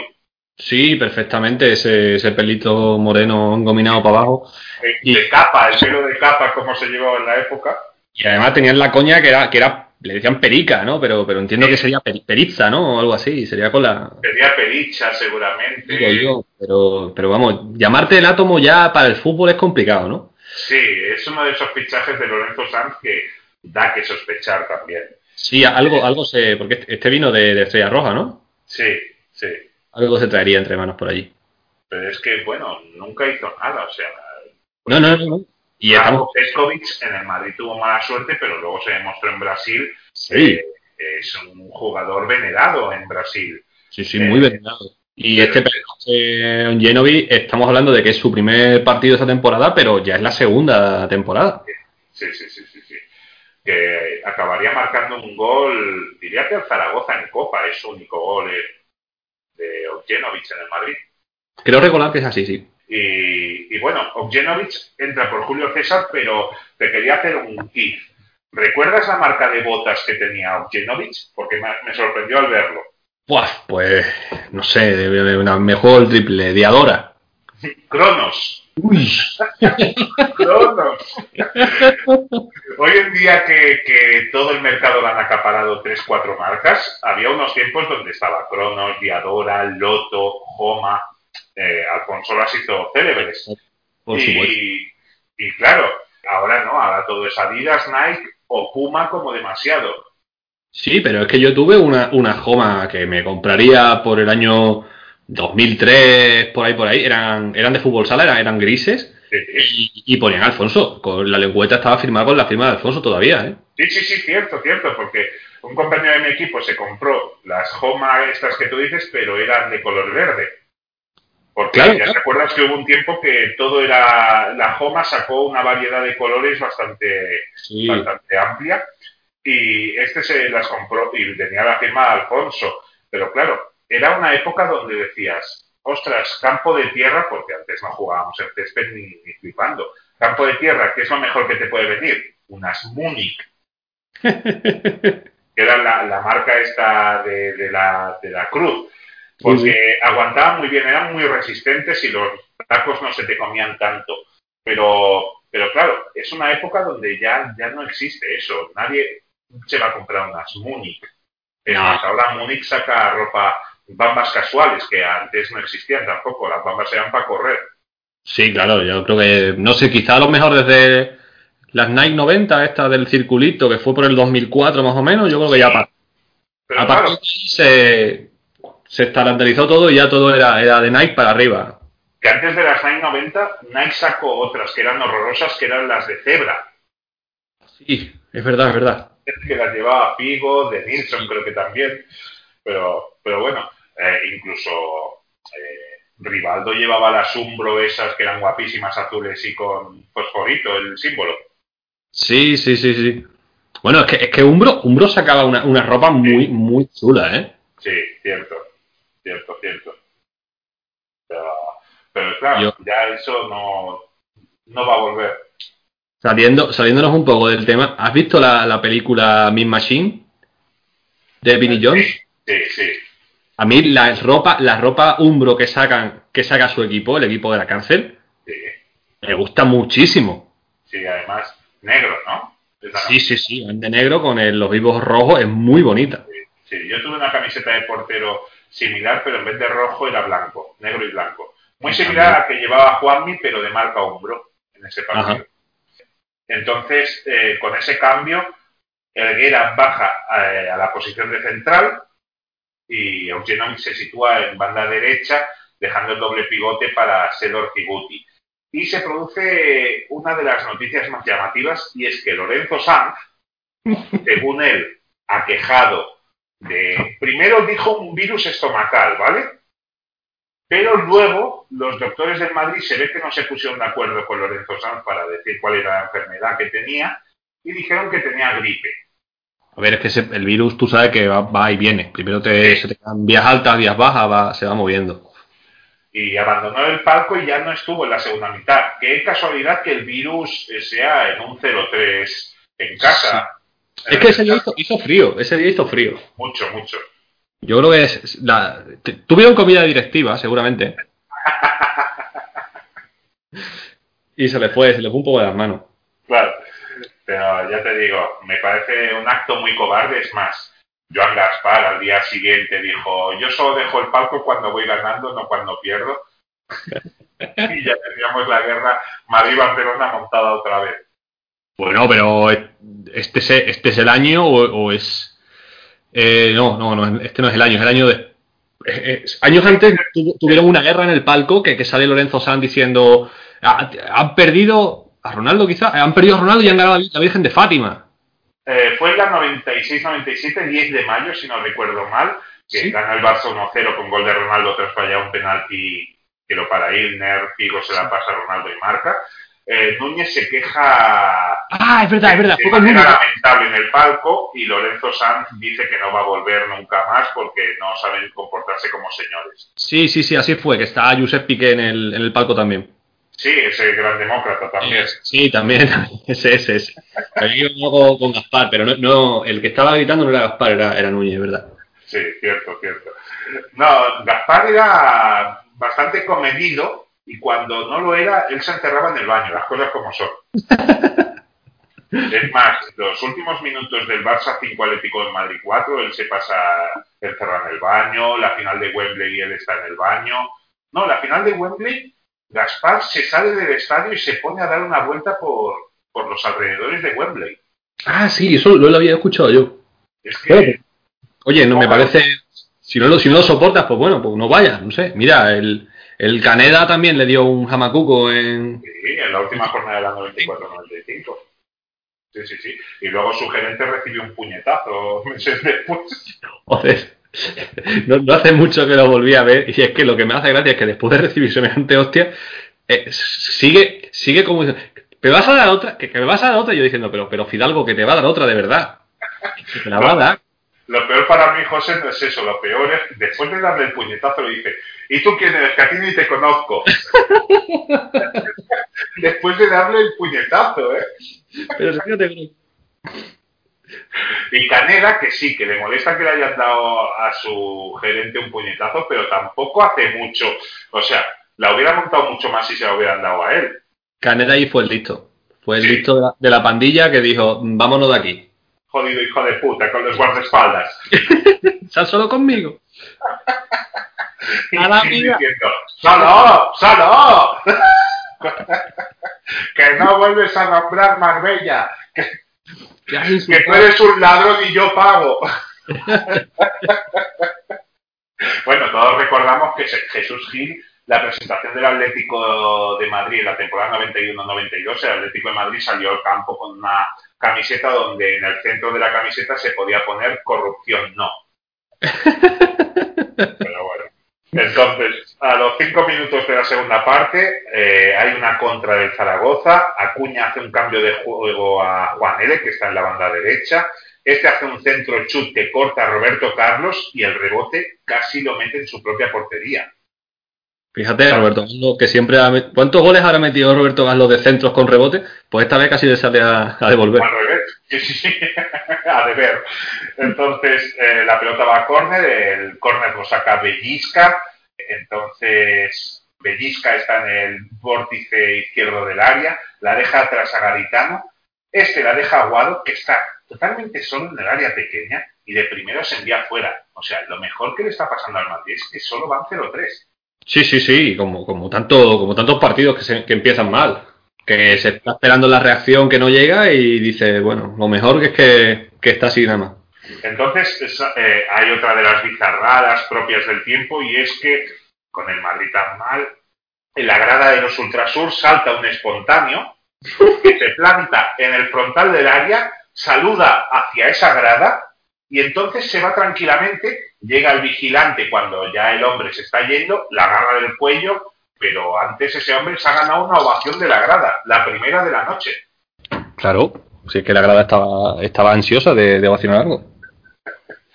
Entonces, llegamos al minuto 10 de la segunda parte, la- le cae la pelota a Raúl, que está en tres cuartos de, de campo, avanza unos metros, chuta bastante centrado, porque lo fuerte de Raúl no era el chut, Eh, pero a Juanmi se le escapa de manera inexplicable, se desequilibra y la acaba metiendo a gol con el propio pie de Juanmi. Sí, el- es increíble cómo ese balón termina, termina dentro. Yo, no- yo no sé cómo, cómo es posible que, que la. A ver, que no, no es que Juan tampoco haga ninguna locura, es verdad que se le escapa y cuando se intenta revolver le da el balón, pero que, que le dé con el talón del pie al balón en esa posición tan extraña es increíble. Sí, sí, sí. Entonces, pues, es más propio de Zubizarreta que de Juanmi eso. Bueno, o de César, de aquel gol fue en 2002, ¿no? Creo. Sí, 19, 16 de marzo. Sí. Sí, sí, sí. Pero César a mí me parecía un porterazo, ¿eh? Sí. Y bueno, tenemos el 1-3. Se prevé que pueda haber remontada, porque otra cosa no, pero es una cosa que yo envidio mucho del Real Madrid.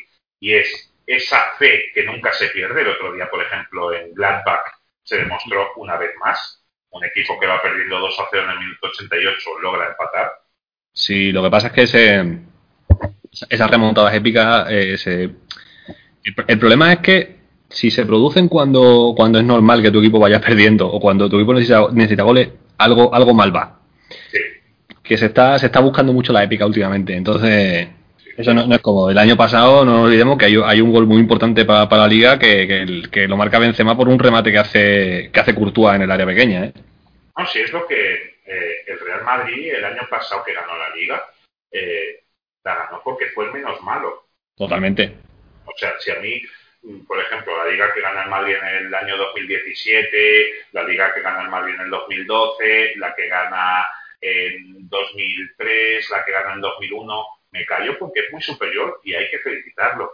Pero estas son las que me dan rabia. Son como las ligas que ganó con Capello y Schuster consecutivas. dices, ¿Cómo puede haber este equipo ganado la liga? Sí, sí, a eso voy, que, que yo no eres el primer barcelonista que me dice que, que, que envidia, envidia de manera sana, ese, ese espíritu de, de remontada del Madrid y, y siendo madridista, no es que, no es que sino que no gusta porque sabes que cuando tienes que remontar un partido es porque las cosas van muy mal. Sí, pero bueno, eh, sabes que nunca está perdido. El Barça va perdiendo 2-0 en el minuto 88 y puede que acabe con 4. Puede ser, sí, pero que también es verdad que hay, hay partidos en los que, dice, sin ir más lejos, el tamudazo. El tamudazo llega y lo sorprendente, para mí no es que el español le pueda empatar al Barcelona, que también, sino que el Madrid. El Roy acaba marcando ese 2 a 2. Exactamente. ¿Cómo Exactamente. pudo ese Madrid ganar la liga? Era un Madrid lamentable. La lamentable. perdió el Barça esa liga, la perdió el Barça. La liga de las remontadas es que el Madrid está remontando partidos a equipos que están en mitad de tabla y algunos luchando por, por mantenerse. Pero si el Recre le metió un 0-3 en el Bernabéu. Cuidado, ¿eh? que murieron personas en el bus eh, Efectivamente. en ese partido. Diría que fue el último partido del 2006. El Sí. Levante también le gana 0-1 al, al Madrid. O sea, Sí, sí, esa, esa fue una liga, fue una liga increíble, mucha épica y ahora envejece- esas ligas envejecen bien, porque es verdad que si te centras únicamente en las remontadas, pues envejecen muy bien y es muy bonito recordarlo, pero hostia, remontar al, al, al- español, remontarle al, al recre, remontar a to- todos esos partidos, es que, el Madrid estaba fatal. Es más, en la última jornada que, que el Madrid remontar. Mallorca, en el minuto 75 iba 0-1 perdiendo. Sí, sí, sí, tiene que O sea, el remontar. Barça era campeón en el minuto 75. Tiene que remontar incluso el partido que decide la liga, es que no era, no era normal salir tan desconectado. Sí, sí, sí. Que es el, el día de, de Reyes y de Diarra. Sí, de hecho, que luego se quejó porque lo mojaron de, de champán o no sé qué. Así, ah, no, no lo sabía yo eso. claro, yo recuerdo Canuté negándose a llevar la, la publicidad de las apuestas, pero no recordaba lo de Diarra con lo del champán, Ah, creo que tuvo que salir corriendo porque le iban a mojar de champán y no podía o algo así. porque se pone muy enfadado a la... Ya lo sabes. Pero, pero bueno, entonces, eh, ¿puede haber remontada? Pues no, porque un minuto después el Zaragoza recupera una pelota en el centro del campo, Acuña se la pasa a Garitano, este hace un pase en profundidad a Bellisca, que entra al área totalmente solo, chuta, la pelota rebota en Elguera, y Bizarri la toca, pero entra por su palo Sí, tendría que estar cubriendo, y el 1-4 ya lo tenemos aquí. sí, hay mala suerte por el, por el rebote, pero, pero el primer palo siempre es de portero. Si yo mm, tengo, tengo una pedra con De Gea, por ejemplo, que no, no me parece portero para, para la selección, y una de las cosas que, que le echó en cara es su palo. Bueno, De Gea, ya cuando debutó, ya se dijo, que creo que debutó para un penalti ante el Zaragoza en el Calderón, eh, ya se dijo que los chutes de, desde lejos, De Gea tenía un problema en la visión, no sé si era miopía, no sé si se habrá corregido, ¿eh? con la pasta que ganan eh, es un momentito, pero tenía problemas porque la pelota la hacía extraños debido a su, a su, a su visión. Yo, por ejemplo, uso gafas también, que no, no hay problema en eso. Y De Gea es otro de esos porteros que no ha mejorado con el paso de los años. Eso se dijo también, de hablando del Regre, de César, que era el portero del Regre en el ascenso del año 2003, y que luego perdió titularidad con Luque, el año que se ficha al Munia como tercer portero. Y decían que César también veía, veía mal de lejos, y por eso Luque estaba jugando. Ah, puede ser, puede ser. Sí, claro, hay tanta- tantas cositas. Eh, entonces, más pitos. Al minuto siguiente, Guti hace una entrada de desesperación a Santi Aragón. Le enseñan la amarilla. La de Guti. Eh, sí, sí. Acuña chuta una falta indirecta desde lejos y se va fuera. Nos llegan goles desde otros sitios. El Valencia acaba de sentenciar el partido. Piojo López marca el 2 a 0. En el último año del Piojo, porque luego se iría a la Lazio. Sí, qué pena. Bueno, para, para ti. Sí. es cierto, es cierto. La verdad que ahí me, me- me he columpiado, pero, pero el, el Piojo y Mendita hacían una, una dupla, sobre todo contra el Barcelona, que era un equipo. con- eh, era era lo, lo que el Arsenal a John Carew, o Karen, Sí, o sí. como se diga, el noruego ese. Sí, Eh, bien. Pero sí, la verdad que da- daba gusto ver a jugar ese Valencia. ¿eh? Sí, y el Barça era el equipo propicio porque dejaba muchos espacios atrás, jugaba con tres atrás y el Piojo se relamía. Sí. Entonces también nos llegaba un gol de, de San Mamés, era Damburu que, que empataba al derbi vasco y bueno, el Bernabéu reacciona con muchísimos pitos a Bizarri que los entiendo pero los considero injustos. Bizarri tenía 22 años. Sí, el problema fue traer un portero tan, tan joven y darle. A ver, estaba Ilner, cierto, pero Ilner esa temporada no juega en nada. O sea, no. no estaba claro que había que tenía que tener un relevo y, y Bizarri no era, no era para nada el portero que, que el Madrid podía tener ese año. En un fuera de banda, Sedor va por la pelota y la grada se la tira de mala hostia y Sedor se encara con la grada, muchos pitos, incluso gritos racistas, que era el pan nuestro de cada día. Es más, diría que, que Sedor sufre bastantes gritos racistas por parte de su propia afición durante los años que estuvo en Madrid. Sí, bueno, ¿qué vamos a decir? No, pero normalmente los, los tontos que son así racistas, que hacen el grito del mono, por ejemplo, en el Camp Nou se le hacía el grito del mono a Roberto Carlos, pero con Rivaldo, Giovanni o Ronaldo callaban. Sí, Eh, Sí. O, por ejemplo, los del español se meten con un negro, pero bueno, a Cameli también le insultaban y tal, pero claro, español es algo rarito. Pero en el Real Madrid no, se trató mal a, a Sedor, se trató mal en su día Rincón, cuando lo fichan, aparecen una serie de pintadas de los Ultrasur diciendo que los negros mejor fuera, cosas así. menudo fichaje. Sí, pero claro, si tú llegas a un sitio y, la, y las noticias que te llegan es que hay pintadas en el Bernabéu diciendo puto negro, pues es así, al paredón, Freddy Rincón. No, no, está claro, está claro. Claro, Es una locura. Y, y- y la, la verdad es que Sidor era un, era un tío, era un tío complicado en el vestuario. sí. Era un tío muy complicado, se tuvo problemas con Capello, tuvo problemas con Henke, si no, si no recuerdo mal. No, ya con Kirin no estoy seguro y, y con Tosas también. Era, era un tío complicado. Sorprende que luego ha mantenido una carrera bastante digna para, Sí, para haber llegado tan joven, que, que si llega con 20 años al Madrid. ¿eh? Sí, sí, bueno, es que Sedor gana la, es titular en la Copa Europa del 95. Exactamente, exactamente, con 17, 18 años. Claro, eh, Sedor también Sí, me sí. encantaba. Sí, sí, era, un pedazo de futbolista, pero por lo visto tenía un comportamiento particular, no le, jugaba, no le gustaba jugar en banda, en Y le fin. gustaba mucho la noche también. Sí, era la- esta es la época posterior a la quinta del Ferrari, que, que la, la quinta del Ferrari, la ot- otro que también continuó con una, una carrera bastante digna, que fue Panucci. Panucci ha sido golfo en el Madrid como nadie, ¿no? Sí, sí, sí, sí. Es que, es más, eh, lo contamos hace mucho, que cuando el Madrid ficha a Canaval, Canaval llega al primer entrenamiento con su Golf GTI y los demás se ríen de él. Sí, es que, es que bueno. Pero, pero ostras, ese Dolph era muy bueno. Sí. Aunque también se rumoreó, cuando el Madrid ficha a Ronaldo, se rumorea que Ronaldo se va del Inter, es un rumor sin fundamento, pero se va del Inter porque Sedorf le está, se está apoyando a su mujer, Joder. a Milene Domínguez, que era la, la Ronaldinha 2, porque la Ronaldinha 1, que era Susana Werner, estaba para ponerle una urbanización. Sí, esta fue la, la, la Milene fue la que estuvo en el Rayo, ¿no? La del Rayo, la de, la Sí, de sí, los anuncios de Dul. Ah, es verdad, es verdad. Sí, sí, sí, sí, sí. Entonces se rumoreó eso, que, que Sedor se estaba acostando con la mujer de Ronaldo y que Ronaldo había estallado.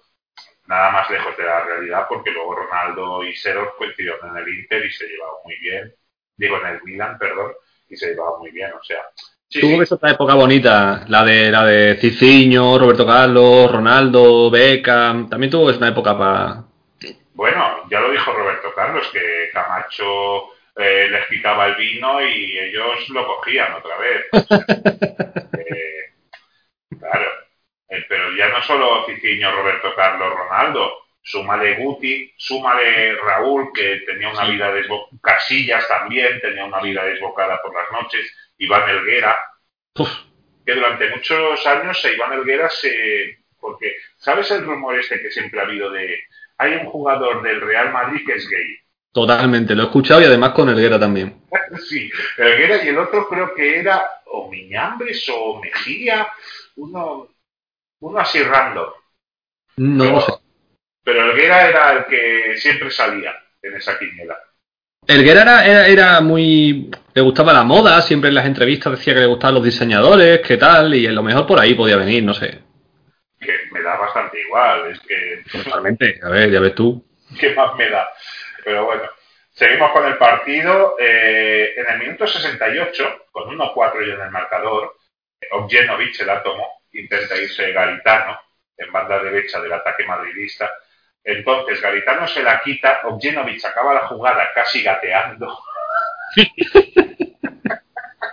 Entonces eh, Garitano se la, se la pasa al Toro Acuña, rápidamente salen a la contra, el Toro Acuña se la pasa a Milosevic, se deshace el serbio muy fácilmente, pero muy fácil del que era, eh, entra en el área y con el exterior, que remata muy raro, con el exterior del pie de su zurda, bate por bajo a Bizarri y el 1-5. Agüita que estamos hablando de 14 jornadas, 15 goles de Milosevic, ¿eh?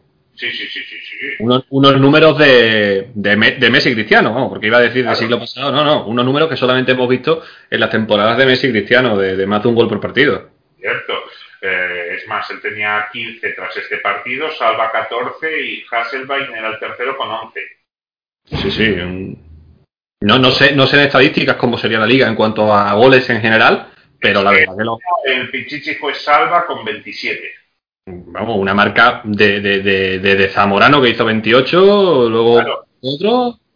No, Sí. todo Rapizzi, Con, eh, Pichi 31 hizo. exactamente. Luego ya Ronaldo 34, ¿no? Sí, Romario 30, Bebeto 27. Eh, pero Raúl, por ejemplo, la temporada anterior y la siguiente fue Pichichi con 24 goles en ambas, creo. Sí, sí. No sé, no estoy seguro si llega a 25 en la, en la de Figo, en la 2000. O quizá 25, pero, Pero- bueno, está ahí. No, unos guarismos de, de eso, de 38-25, pero, pero hablando- Pichichi con 23. Sí, sí, sí, sí, sí. Eh, o sea, no, no. Bueno, ahora vamos a volver a ver ese fútbol porque Messi ya ha jugado los 10 mejores partidos de su vida y Cristiano Ronaldo no va a volver porque aquí se paga más Hacienda. Entonces, vamos a volver a, a pichichis de 24, 25 goles. Sí, seguramente. Entonces, tenemos el 1-5. Minutos después hay una combinación entre Raúl y Morientes que hace que el de Sonseca chute, pero lo hace al centro y Juanmi puede despejar. Otro chut desde fuera del área de, de Sabio y la pelota está muy alta. Hay protestas permanentes a- al palco. Hay mucha gente que se ha desplazado de Zaragoza a Madrid. Al fin y al cabo, creo que son 323 kilómetros de distancia en un puente que es un acueducto, como bien has dicho, José. Y hay mucha afición del Zaragoza, pero es que todo el campo está coreando olé, olé a los toques del Zaragoza. Sí, vamos, eh, estoy seguro que, que qui- quizá, aparte de los socios, era, era todo gente de fuera, porque ese, ese puente Madrid se queda vacía, te lo digo porque yo llevo viviendo en Madrid ya casi 10 años y en ese puente todo el mundo se va y viene gente de fuera. O sea, el centro está lleno como cualquier, como cualquier domingo que se precie, pero los acentos que escuchan no son acentos de Madrid. Claro, Entonces- pero a, a mí me pasó eso el, el año pasado para el Puente de Constitución. Fui a Lisboa con Sagra y eh, todo era eh, gente hablando castellano. Todo, Claro. todo. Son fiestas, son fiestas muy golosas. Tiene, en Madrid, por ejemplo, tiene que si la Plaza Mayor con los Claro. con las ventas navideñas, está todo decorado, eh, es la, es la típica época para, para venir a Madrid. Y entonces, pues ese partido, yo estoy seguro que si, si le, le piden el DNI a los de la puerta, eh, hay más gente de fuera de Madrid que gente de dentro. Entonces, al final, los que ven- venían a ver un espectáculo que más o menos no les iba mucho en, el partido, pues disfrutarían con el, con el 1-5 y seguro que habría muchísimos zaragocistas. Sí, sí, sí, sí. luego Garitano entra solo en el área por banda izquierda y chuta, pero la pelota se va alta. A siete minutos del final, Pablo obstruye a Roberto Carlos y se gana la amarilla. En el minuto 85, Cuartero hace un chute desde fuera del área, la pelota le da al poste y luego se va fuera. El público se está yendo, ya se está viendo muchísima grada vacía y hay una última ocasión de, del Real Madrid. Sedor le pasa en profundidad a Morientes, que en el uno contra uno se anticipa Pablo y envía este la pelota a córner. Eh, hay buenas noticias desde Barcelona, ya que hay dos goles del Oviedo, uno de Losada y otro de Juan González, pero el partido acaba 3 a 2. Y, y bueno, eh, la última jugada del partido, pues Milosevic se va en jugada personal de Helguera y Bizarri le quita el balón en la última instancia, evitando el 1-6. Sí, ya hubiera sido ya humillante, humillante. Ya, ya esto lo fue, ya el 1-6 hubiera sido. Entonces se pita al final, hay una bronca monumental, insultos, pañuelos, las almohadillas que vuelan, que es algo bastante de, de la época. Y al final del partido, unas 700 personas esperaron a la salida del equipo y lanzaron objetos hacia el bus. ¿Ves? Tampoco, tampoco esto lo comparto. Yo comparto que No, tú, yo esto ya no.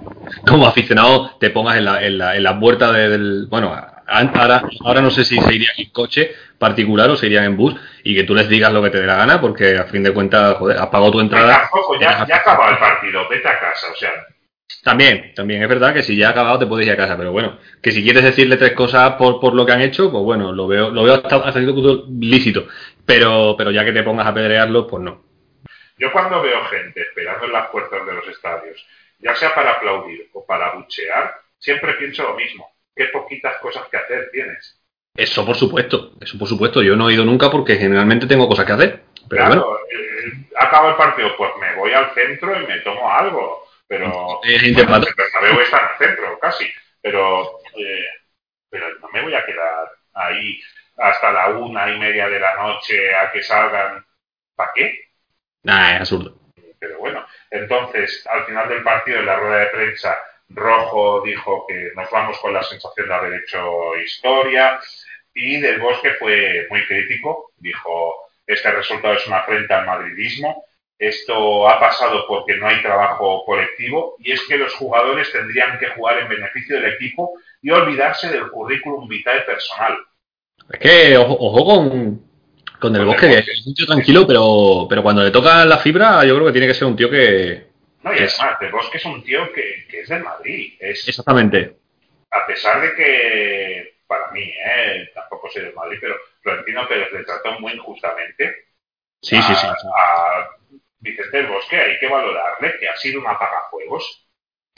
Eso, eso fue horrible. Ha sido horrible el tocamiento que le hizo, que le hizo Florentino del Bosque y sobre todo cómo llegó Queiroz. Eso fue horrible, lamentable. Que yo puedo entender, que yo puedo entender, porque yo en aquel entonces, que estaba. Tenemos otra edad, tenemos otra forma de ver la vida ahora, pero en aquel entonces veíamos a un Madrid que, que bueno, que sí, que tenía un equipazo a golpe de talonario, que, que el 2002-2003 es una temporada que para el Madrid se consolidan muchas cosas. Quiero decir, vienes de una temporada nefasta en Liga, porque el Madrid en Liga la, la caga Pero- mucho. pero- Eh, en la Copa del Rey la cagas en la final, puede ser los nervios, puede ser un partido, partido único, tal. y pero- ese deporte, eh, no le quitemos méritos. ¿eh? Claro, claro, claro. Puedes, puedes, puedes es una final perdible, ¿no? Pero claro, es el centenario, es tu campo, tal, no sé qué. Ahora sí, ganas la Champions. Y las carencias que tenía el equipo de 2001 2002 se suplen con Ronaldo y se suple con eh, la otra pata- patita que nos hacía falta en el centro del campo, que era un tal Cuchu Cambiaso, que luego es verdad que dio un año, un año me- medianamente bueno y se fue. Hostia, es que la 2002-2003, que empieza, de hecho lo he visto hoy porque lo han, lo han repetido en Real Madrid Televisión, eh, la, la Supercopa de Europa de ese año, el Real Madrid juega de dulce, es decir, es que este año es el bueno. Sin embargo, ese año el Madrid gana la Liga, pero la caga en Champions con, con la Juve. Para mí la caga, y es verdad que la Juve es un, es un partido que puedes perder perfectamente, pero para mí la caga porque se gestiona muy mal eh, esa rotación que hay, llegan los jugadores reventados, eh, Raúl no puede con, con las botas, Ronaldo tiene que salir del banquillo, Sí. llega muy mal. En Copa del Rey. Para el Rey, la 2002-2003, le elimina al Mallorca, si no. Ah, con un, con un 4-0 además. 4-0 o algo así. Sí, sí, sí, sí, con un 4-0 además, que duele mucho. Bueno, pues yo cuando, cuando planteé la posibilidad de traer a otro entrenador, yo mismo, siendo aficionado y siendo de- de- de- del, del bolsquista, como se diga, yo, yo decía, joder, a lo mejor eh, Del Bosque nos permite pelear por, por un título por temporada, porque era lo que Del Bosque había estado haciendo. Gana La del Madrid, eh, porque al año siguiente ya, ya te he dicho que hicimos el partidazo que el Madrid gana 20 años después en el Camp Nou con, con el Sí, sí, sí, sí, con sí, sí. Eh, la defensa del Madrid es, por la derecha Salgado, es Mejías, Pavón y Roberto Carlos. O sea, la plantilla del Madrid eh, no hay por dónde cogerla. No, Aquí, Del centro campo para arriba tienes un equipazo, pero abajo, Sí, sí, sí, se, quedó, se quedaron sin nada. Yo pensaba que, digo, bueno, Del Bosque esta- esta- hizo Champions de este año, Liga del año siguiente, Champions año siguiente, Liga del año siguiente. Yo decía, joder, lo mismo llega un entrenador que te puede hacer pelear por más cosas. Porque el equipo asumías que tenías el equipazo, porque es verdad, el Madrid tenía un equipazo en ese entonces. Y, y yo mismo dije, bueno, si llega uno que sea mejor que Del Bosque, bienvenido sea. Pero cuando ves el resultado, dices, hostia, es que No. demasiado, demasiado hizo Del Bosque. Y además dices, no, voy a cambiar a Del Bosque por Arsene Wenger, por poner un ejemplo. Y dices, Sí. vale, acepto el cambio, pero ¿por qué Iroz? Claro, Es que era segundo en el Manchester. con quien ha empatado. No, y además, segundo en el Manchester, teniendo de primer entrenador a, a Ferguson, significa que no pintas nada. Porque no es primer entrenador, yo qué sé, del Bosque o Rijkaard, que dices, no, el segundo sí que tiene mano ahí porque le va a hacer caso. Ferguson no. No, Claro, entonces lo trajeron porque no vestían chándal que Iroz. Eso decían, que era otro perfil, ¿no? Claro, es que, es más, ya contamos un día de que Mendoza no ficha a Maturana en el año 91 porque Maturana salió en un programa de Telecinco con una camisa fucsia y una corbata amarilla. y Mendoza pensaba que un entrenador, además Mendoza era un dandy en su época, fumando como un carretero, pero era un dandy. Entonces Mendoza pensaba que un entrenador del Madrid no podía vestir así.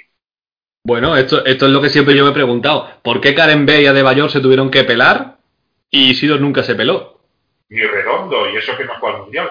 Sí, Redondo lo que pasa es que no le venía impuesto por el, por el equipo, sino por el seleccionador, que aún es más triste. Sí, sí, sí, sí. sí. Porque bueno, el equipo, el equipo es quien te paga, quiero decir, si el equipo te, te exige pelarte, puedo entender que es como si yo me gustaría ir en verano a mi oficina con, con calzonas y no, Claro. y no con pantalones largos. Pero joder, si tu seleccionador que no te paga, te dice que te pele, tiene cojón la cosa. Sí, sí, sí. Era la cuarta vez, bueno, la tercera vez que el Real Madrid encajaba cinco goles en casa perdiendo el partido. Había encajado una vez un 0-6 del Athletic de Bilbao, eh, pero claro, cinco había encajado. El 3 de octubre del 43, ya no en el Bernabéu, sino en el viejo Chamartín, perdiendo 3-5 contra el Sevilla. Perdió el 17 de febrero del 74, 0-5 contra el Barça. Esta, y hay otra que se remonta al 3 de mayo de 2003 cuando el Mallorca le marca, le gana 1-5 a, Sí. a- en la última temporada que estamos comentando ahora, desde el bosque. Con eso marcando y señalando al palco. Sí, esa fue, esa fue muy dolorosa. Sí, sí, sí. Además, si no recuerdo mal en ese partido, o se adelanta el Madrid o el Madrid tiene el partido. Adelanta, adelanta. Se adelanta, ¿no? Sí. Creo que también lo vi en Madrid, justamente. Ese. Claro, era, era puente, Claro. porque el 3 era, era mm, sábado, el 1 es fiesta en toda España y el 2 es fiesta en Madrid, pero me imagino que en muchos trabajos y tal, yo en el instituto el día 2 no tuve clase. Ah, pues seguro que se hizo puente, sí, sí, pues seguro que, que fue entonces. Y, y lo vi aquí en Madrid y me cogí un rebote, sobre todo con, con lo de todo, porque, bueno, esta temporada que estamos comentando, ya Eto vuelve de cesión. Sí, del español. Eto viene del español y, y él- y es cuando ya lo traspasa el Madrid al Mallorca. Sí, sí, sí, sí. sí. El toque en el español en media temporada juega 45 minutos. Sí, yo creo que jugó lo mismo que con el Leganés, vamos, pero... Sí, sí, sí. Pero, pero bueno, entonces al día siguiente el Madrid entrena en la ciudad deportiva y recuerda que antes los aficionados podían ir. Y los típicos, las típicas imágenes de mercenarios, correr un poquito, Venga, que también pienso un domingo por la mañana, tirártelo allí. Yo no lo veo. Yo tampoco, la verdad. Domingos por la mañana para mí son leyendas urbanas, no existen. Entonces, tras esa jornada, el Real Madrid acabaría, que me lo dijiste tú, y, y la verdad es que es sorprendente. Jornada 14, eh, poneros en contexto, jornada 14, al final, el Madrid está decimoséptimo, a un punto del descenso, que lo marca el Valladolid, creo, a siete, a siete puntos de la Champions, que es a los puntos a los que está del Barça, y a 14 del líder, que es el Depor. El. Real Madrid es el segundo equipo más goleado, con 26 goles encajados en, 20 en 14 partidos, que sale casi a dos por partido. Es una, es una locura, es una locura esa- temporada. Sobre todo cuando, cuando luego, conforme fue avanzando la temporada, el Madrid llega a estar segundo. Sí, por- porque es que eh, en el Barça hay una guerra en el vestuario entre Bangal y Rivaldo, que porque el Barça por plantilla se hubiera comido esa liga e incluso la Champions. Lo que pasa es que hay una guerra interna que, si te fijas, cuando el Barça pierde la semifinal contra el Valencia, está ya todo. Sí, Se va Núñez, se va Bangal, luego pasa lo de Figo, o sea, todo estalla y, y la verdad es que eh, es otra de esas ligas que, que podría haber sido el Barça con un poquito de, de ganas, pero claro, el Barça ese año pierde en casa contra el Mallorca, pierde en casa contra el Alavés, empata ante el Madrid, un Madrid que el día que va al Camp Nou, que es un clásico intersemanal, eh, la portada del marca creo que es Tosha, eh, esto rueda, no te asustes, y le enseñan la foto de un balón. claro, algo así, es, es increíble. Luego el Madrid le gana 3 a 0 a- al Barça en- a finales de febrero con un gol de Roberto Carlos que Arnau aún se está Sí. cayendo. sí, sí, sí, qué, qué lentitud en, en esa caída, ¿eh? y marca Anelka. Sí, también marcó Nelka. Pero sí, es verdad que fue un resultado completamente. Además, un partido, un partido que recuerdo que tenía olvidadísimo, que, que cuando, cuando hablamos tú y yo, que tenía la, la enciclopedia del Centenario del Madrid, y de ese partido únicamente lo mencionan como victoria sin paliativos. Y yo decía, a ver, Sí, sí, sí, eh, lo mejor para el Barça fue el resultado ¿eh? ese día. sí, sí, pero coño, explícamelo un poco más, que le has ganado 3-0 al Barça en una temporada de mierda, explícamelo bien. No, no, no, el Barça ese día ni compareció en el Bernabéu, hubo muchas broncas también, rollo banda entre, entre Fran entre eh, un Barça que, que no sé, la tensión en el vestuario se podía cortar, los jugadores enviando mensajes a determinados periodistas para insultar a Bangal, a Mourinho incluso, que era el segundo. Es más, eh, en esta jornada es la primera que en el cuerpo técnico del Barça no está Kuman, porque Kuman era eh, segundo o tercero, dependiendo dónde pondrías a Mourinho de Bangal. Claro. Y Kuman se va al Vitesse y en su rueda de prensa de despedida dice, me voy pero volveré. Han tenido que pasar 20 años, para 21, Joder, pues fíjate. pero, pero, pero volvió. Entonces, pues, ¿sabes lo, lo peor? Que al día siguiente, por la mañana, jugaba el Madrid en el Palacio de los Deportes, el de básquet, contra el Telecom Canarias. Así ¿no? Sí, y ganó el Telecom 81 a 92 y durante todo el partido hubo muchísimos pitos a- al palco también. Bueno, esta temporada del baloncesto es la de ganar Madrid la Liga, ¿no? Sí, Con- sí, sí, con eh, Djordjevic. que dentro de cabe se, se salva, se salva la cosa, pero pero madre mía, los pobres tuvieron que sufrir la ira de los aficionados. Sí, sí, sí. Es más, en lo que llevamos de, de- de temporada 99-2000, en la jornada 14, el Madrid llevaba tres partidos perdidos en casa, que habían sido un 2 a 3 contra el Valencia, había perdido también el 1-3 contra el Atlético de Madrid en el derby, Sí, y este. Solo hay dos temporadas en toda la historia de la liga, ¿eh? estoy hablando, que en la jornada 14 el Real Madrid hubiese perdido tres partidos en casa. Uno es la 43-44, con ese 3 a 5 que le, marca el, Se- le gana el Sevilla en la jornada 3, en la 11 le gana el Athletic de Bilbao 1-3 y en la 13 le gana el Barça 0-1. Y la 2005-2006, que en la jornada 2 le gana el Celta 2 a 3, en la jornada 8 le gana el Valencia 1-2 y en la jornada 12 le gana el Barça 0-3 el día que, que se aplaude a Ronaldinho. sí, eh, números, números horripilantes. Y bueno, y es que esa temporada acaba con tres derrotas más del Madrid en casa. Sí, el Madrid tiene un la- partido, claro, pi- pierde un partido fuera con el Deportivo, 5-2 en aquella noche, sí, la de y luego, y luego pierde tres partidos, tres los últimos tres partidos en casa los pierde. Sí, eh, es más, esa temporada pierde seis partidos en casa y solo se había dado en la 95-96 que el Madrid queda hasta fuera de Europa. O sea, fue horrible.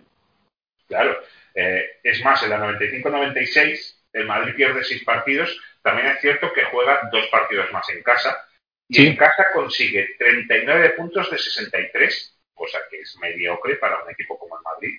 Muy Pero es que mal. en esta temporada 99-2000 es peor, porque de 57 puntos posibles el Madrid consigue 31 en casa. Menos de la mitad. Muy, bueno, está- bueno, sí, menos de la Sí, mitad. Es que el Depor gana la liga con 69 puntos, José. Sí, sí, no, es una liga barata, lo que diríamos nosotros, barata, en cuanto a puntos, pero, pero es cierto que, que, bueno, le atribuyen mucho mérito al Deportivo en esa liga, que es verdad que hay que pelearlo, sí. que, que pelea a, a, buenos, a buenos equipos, a muy buenos equipos. Sí, Pero pero la segunda vuelta del Depor es eh, flojita, ¿eh? Exactamente, es que, es que no, no acaba muy bien. Y luego hay que ver también que hay equipos eh, de, de, de abolengo como, como los tres que descienden, que hacen una temporada nefasta para, llevarles a descender. Sí, sí. Es que ese año queda primero el, Ba- el Depor, segundo el Barça, tercero el Valencia, cuarto el Zaragoza y quinto sí. el Madrid, que como el Madrid gana la, la Champions, que en otro programa ya contaremos esa Champions rocambolesca, porque claro, es una Champions que en febrero el Bayern te mete en dos partidos ocho y Sí. yo en ningún momento pensaba que el Madrid iba a ganar. Que va, que va. De hecho, el, el, el partido con el, con el United, que, que son los cuartos, si no estoy equivocado. Sí, ¿no? Sí, sí, sí. Vale, vale. El, el partido de ida, el Madrid lo empata en casa a cero. Y, y entonces yo, yo decía, bueno, va, eh, la vuelta allí nos van, nos van a dar por todos lados. Digo, mira, mejor esto a que luego nos coja el Bayern de Múnich, que ya nos ha humillado en casa y fuera, y, no, y nos dé nos dé pa'l pelo. Claro, Y sí. Es que es así. Pues al final sor- sorprendió a propios y extraños, porque vamos, na- nadie se esperaba, se esperaba eso. Sí, cuando se hizo el sorteo de cuartos de final, era un viernes a las 12 de la mañana, y yo tenía una de esas clases que son imprescindibles para tener en el colegio, como es eh, Tutoría. música. Ah, Eh, claro, eh, todo- todos los que íbamos a esa clase hemos salido Bon Jovi. Y, y entonces salieron los, los, los cruces de cuartos de final, que era Valencia contra la Lazio, el Chelsea contra el Barça, el Madrid contra el Manchester United y el Bayern de Múnich, ahora no recuerdo bien Me si, si le tocó el... pod- Podría ser contra Oporto, creo. Sí, creo que el Bayern de Múnich jugó en cuartos contra Oporto. Entonces yo estaba con un compañero escuchándolo por la, por la radio y decíamos él y yo, ambos del Barça. Ah, la final, la final está clara, será Bayern-Barça. claro, si es que era, era lo esperado. Y ni uno ni otro. A ver, bueno, el- es verdad que, que luego el, el- no, sé, no estoy ya seguro en la época del año si en cuartos de final ya el Valencia se estaba viendo tan bien. Pero sí es verdad que cuando llegó la semifinal Barça-Valencia, ya el Barcelona tenía la experiencia internacional mucho más que el Valencia y, y sí que se le esperaba, se le esperaba por lo menos dar guerra. Pero, pero ya la gente estaba con la mosca atrás de la oreja y ya mucha gente decía, cuidado con el Valencia, eh, cuidado con el Valencia. Y, hombre, le había marcado, eh, le había ganado 5-2 en la gran noche de Gerard, que vivió toda su vida esa noche. Totalmente. Otro que pasó con el Recre, como Congo. Es verdad, es verdad. Su última temporada, no, su última fue en el Girona, pero la 2006-2007 creo que estuvo en el Recre. Vamos, jugó lo que yo te diga. Sí, sí, sí, sí. Pero, pero es eso. Nadie esperaba esa final. Nadie esperaba que el Madrid pudiera rescatar eh, sus cenizas. Es más, en la última jornada de liga de, de esa 99-2000, el Madrid recibe en casa al Valladolid. Y si gana, el Madrid se mete en Champions. Y pierde el 0-1 con un recital de Eusebio, porque eh, después va eh, a la convocatoria Fernando Hierro, eh, Herrera, eh, Raúl, Casillas, a la convocatoria de la Eurocopa del 2000 y, y Guardiola felicita a Hierro y tal y por la Copa Europa y dice, sí, pero no sabes la que nos dio Eusebio, 39 años y joder, Sí, bueno. Has mencionado antes el, el 6-0 que le endosa el Valencia el año anterior al Madrid de Tosac. Y Tosac decía que era mejor quedar cuartos en Liga que ganar la Copa. Este año estoy convencido que diría es mejor ganar la Champions. Del Bosque hubiera dicho, ¿no? Es mejor ganar la Champions que, que quedar cuarto en Liga. Hombre, y si a mí me dan a elegir, yo que he vivido seis años de oscuridad total con Gaspar, eh, de si quedar cuarto en Champions o ganar la Copa, me inclino por la segunda. Un Claro, claro. A eso me refiero, que él, él lo vio al revés. Tuvo suerte. La verdad es que la, la final de la Champions de este año, ya estamos llevándonos la parte final de la temporada, pero la final de Champions este año es una final de Champions que eh, yo preveía muy, muy, muy, muy difícil. Mm, No, yo la vi desde todo momento blanca por el hecho que luego pasó y es que el Valencia mm, se atemorizó en ese Sí. partido. Ese era el miedo que, que se podía tener, ¿no? La parte, la, la parte valencianista podía tener miedo de que no tenía experiencia internacional, que era una final, que tal. Pero yo desde, desde fuera decía, pero es que el Madrid ha hecho muchas cagadas este año, ¿eh? Que es que, que es que no tenemos un equipo en el que, en el que tampoco podamos, podamos confiar. Ese año el Madrid no le gana al Valencia en Liga. Y dice, "Uf, es que, vamos a ver. Y, y no sufrí, sufrí, sufrí quizás los, los 10 primeros minutos, pero, pero fue una, una final soñada de un equipo. Sí, de un equipo que no compareció, porque el Valencia la verdad que No, dio muy, muy poquita guerra. no, le vino, le vino grande ese partido al Valencia. Además, en el banquillo estaba Cooper, Sí, que es gafe. sí, sí. Ya que me cae bien, ¿eh? Pero, joder. Sí, sí, sí, eh, yo hubiera matado en el 2001 porque viniera al Barça Cooper, pero, pero ha jugado como 7, 8 finales en Europa y las ha perdido todas. Incluso hace poco llegó a la final de la Copa de África con Egipto, iba ganando 1-0 en el minuto 45 y acabó perdiendo. Joder. Es que Cooper tiene muy mala suerte en finales, pero, pero es eso, es un Madrid muy trillado y a mí me duele, y pasa lo mismo con gente del Barça, ¿eh? pero me duele que un tío como Julio César o Balic sean campeones de Europa, Balic dos veces, Sí. y gente como Ronaldo Nazario o Lothar Matthaus no tengan ninguna Champions. Es cierto. Y además que esta temporada también fue muy divertida porque la semifinal de Champions podía deparar un, un doble derby en, en, en la final de la, de la Copa, ¿no? Joder, he dicho Champions, perdóname, en la Copa. Porque la semifinal fue Barcelona Atlético de Madrid y Real Madrid Español. Es más, se decía que si era Barça español se jugaría en Montjuic, que si era Madrid Atlético se jugaría en, en el Bernabéu. Eh, Claro. pero claro, ni Barça ni el Barça, eh, porque se dejó eh, ya el partido en la ida y en la vuelta, la verdad es que una cacicada para mí de la federación no le permitió, pero ya estaba decidido en la ida. Y el Madrid, porque en 180 minutos no logró marcar un gol al español que acabó, creo que decimocuarto, decimoquinto en la liga. Exactamente, si yo lo que, te iba, lo que te iba a comentar, aparte de eso, era que se le recuerda a Bali la ocasión que falla con el español. Sí. que joder, tío, que has tenido 38 jornadas más todo lo que se ha jugado de Champions para haber valorado a este tío, que, que era un tuercebota. Que no, que no, no, que no. Si Balic acabó en la delantera esa mítica del Rayo con Balic, Bolic, Bolo. Exactamente. Y en el Sevilla, Billy, ¿no? O- o- Pero bueno, os hemos contado a grandes rasgos lo que pasó en ese 4 de diciembre del año 99. Eh, nos hemos extendido porque ni a José ni a mí no- nos gusta hablar. Y No. la verdad es que espero que te hayas pasado bien, José. Me lo he pasado genial. Y lo, lo último que te voy a decir es la portada del mundo deportivo el día siguiente. A ver, Ja, je, ji, jo, ju, un Madrid de risa. Y más, eh, claro, a ver, tenían que desviar la atención. Eh, en Barcelona habíamos vivido uno de esos noviembres negros tan acostumbrados que nos tenía Bangal. Creo que llevábamos cuatro o cinco derrotas seguidas en Liga y se tenía que desviar la atención. Eh, al Barça le pasaba un poco lo que creo, creo, quizá me equivoco, que le pasa hoy en día al Madrid y es que están tan empecinados en Madrid de ver los errores del Barça que no ven los suyos propios. Claro. Y eso le pasó al Barça esa temporada. El Madrid era tan escandalosamente vulgar, incluso vergonzoso, que no veías las miserias que tenías en casa. Totalmente. Claro, es que Entonces, pues, pues bueno, así el, Madrid porque tiene ese genio y le consiguió ganar la Champions, pero realmente es una temporada que es como la última Champions que ganasteis contra el Liverpool. A mí me, daría, A mí me daría vergüenza el Madrid ese año.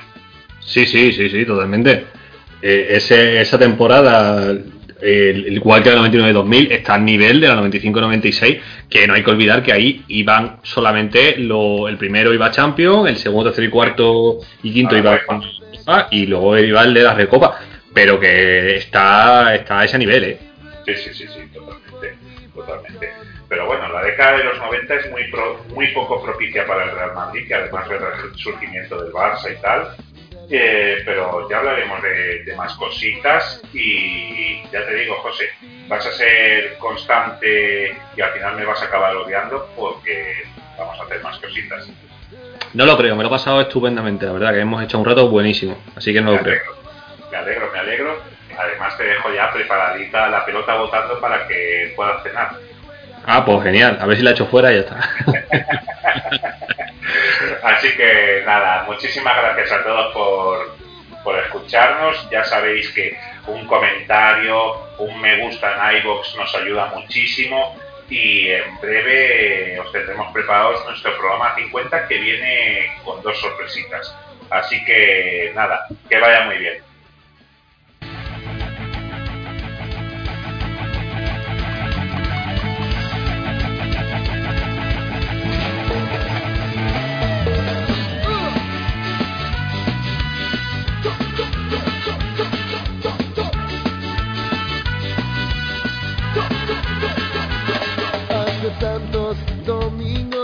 Te espero.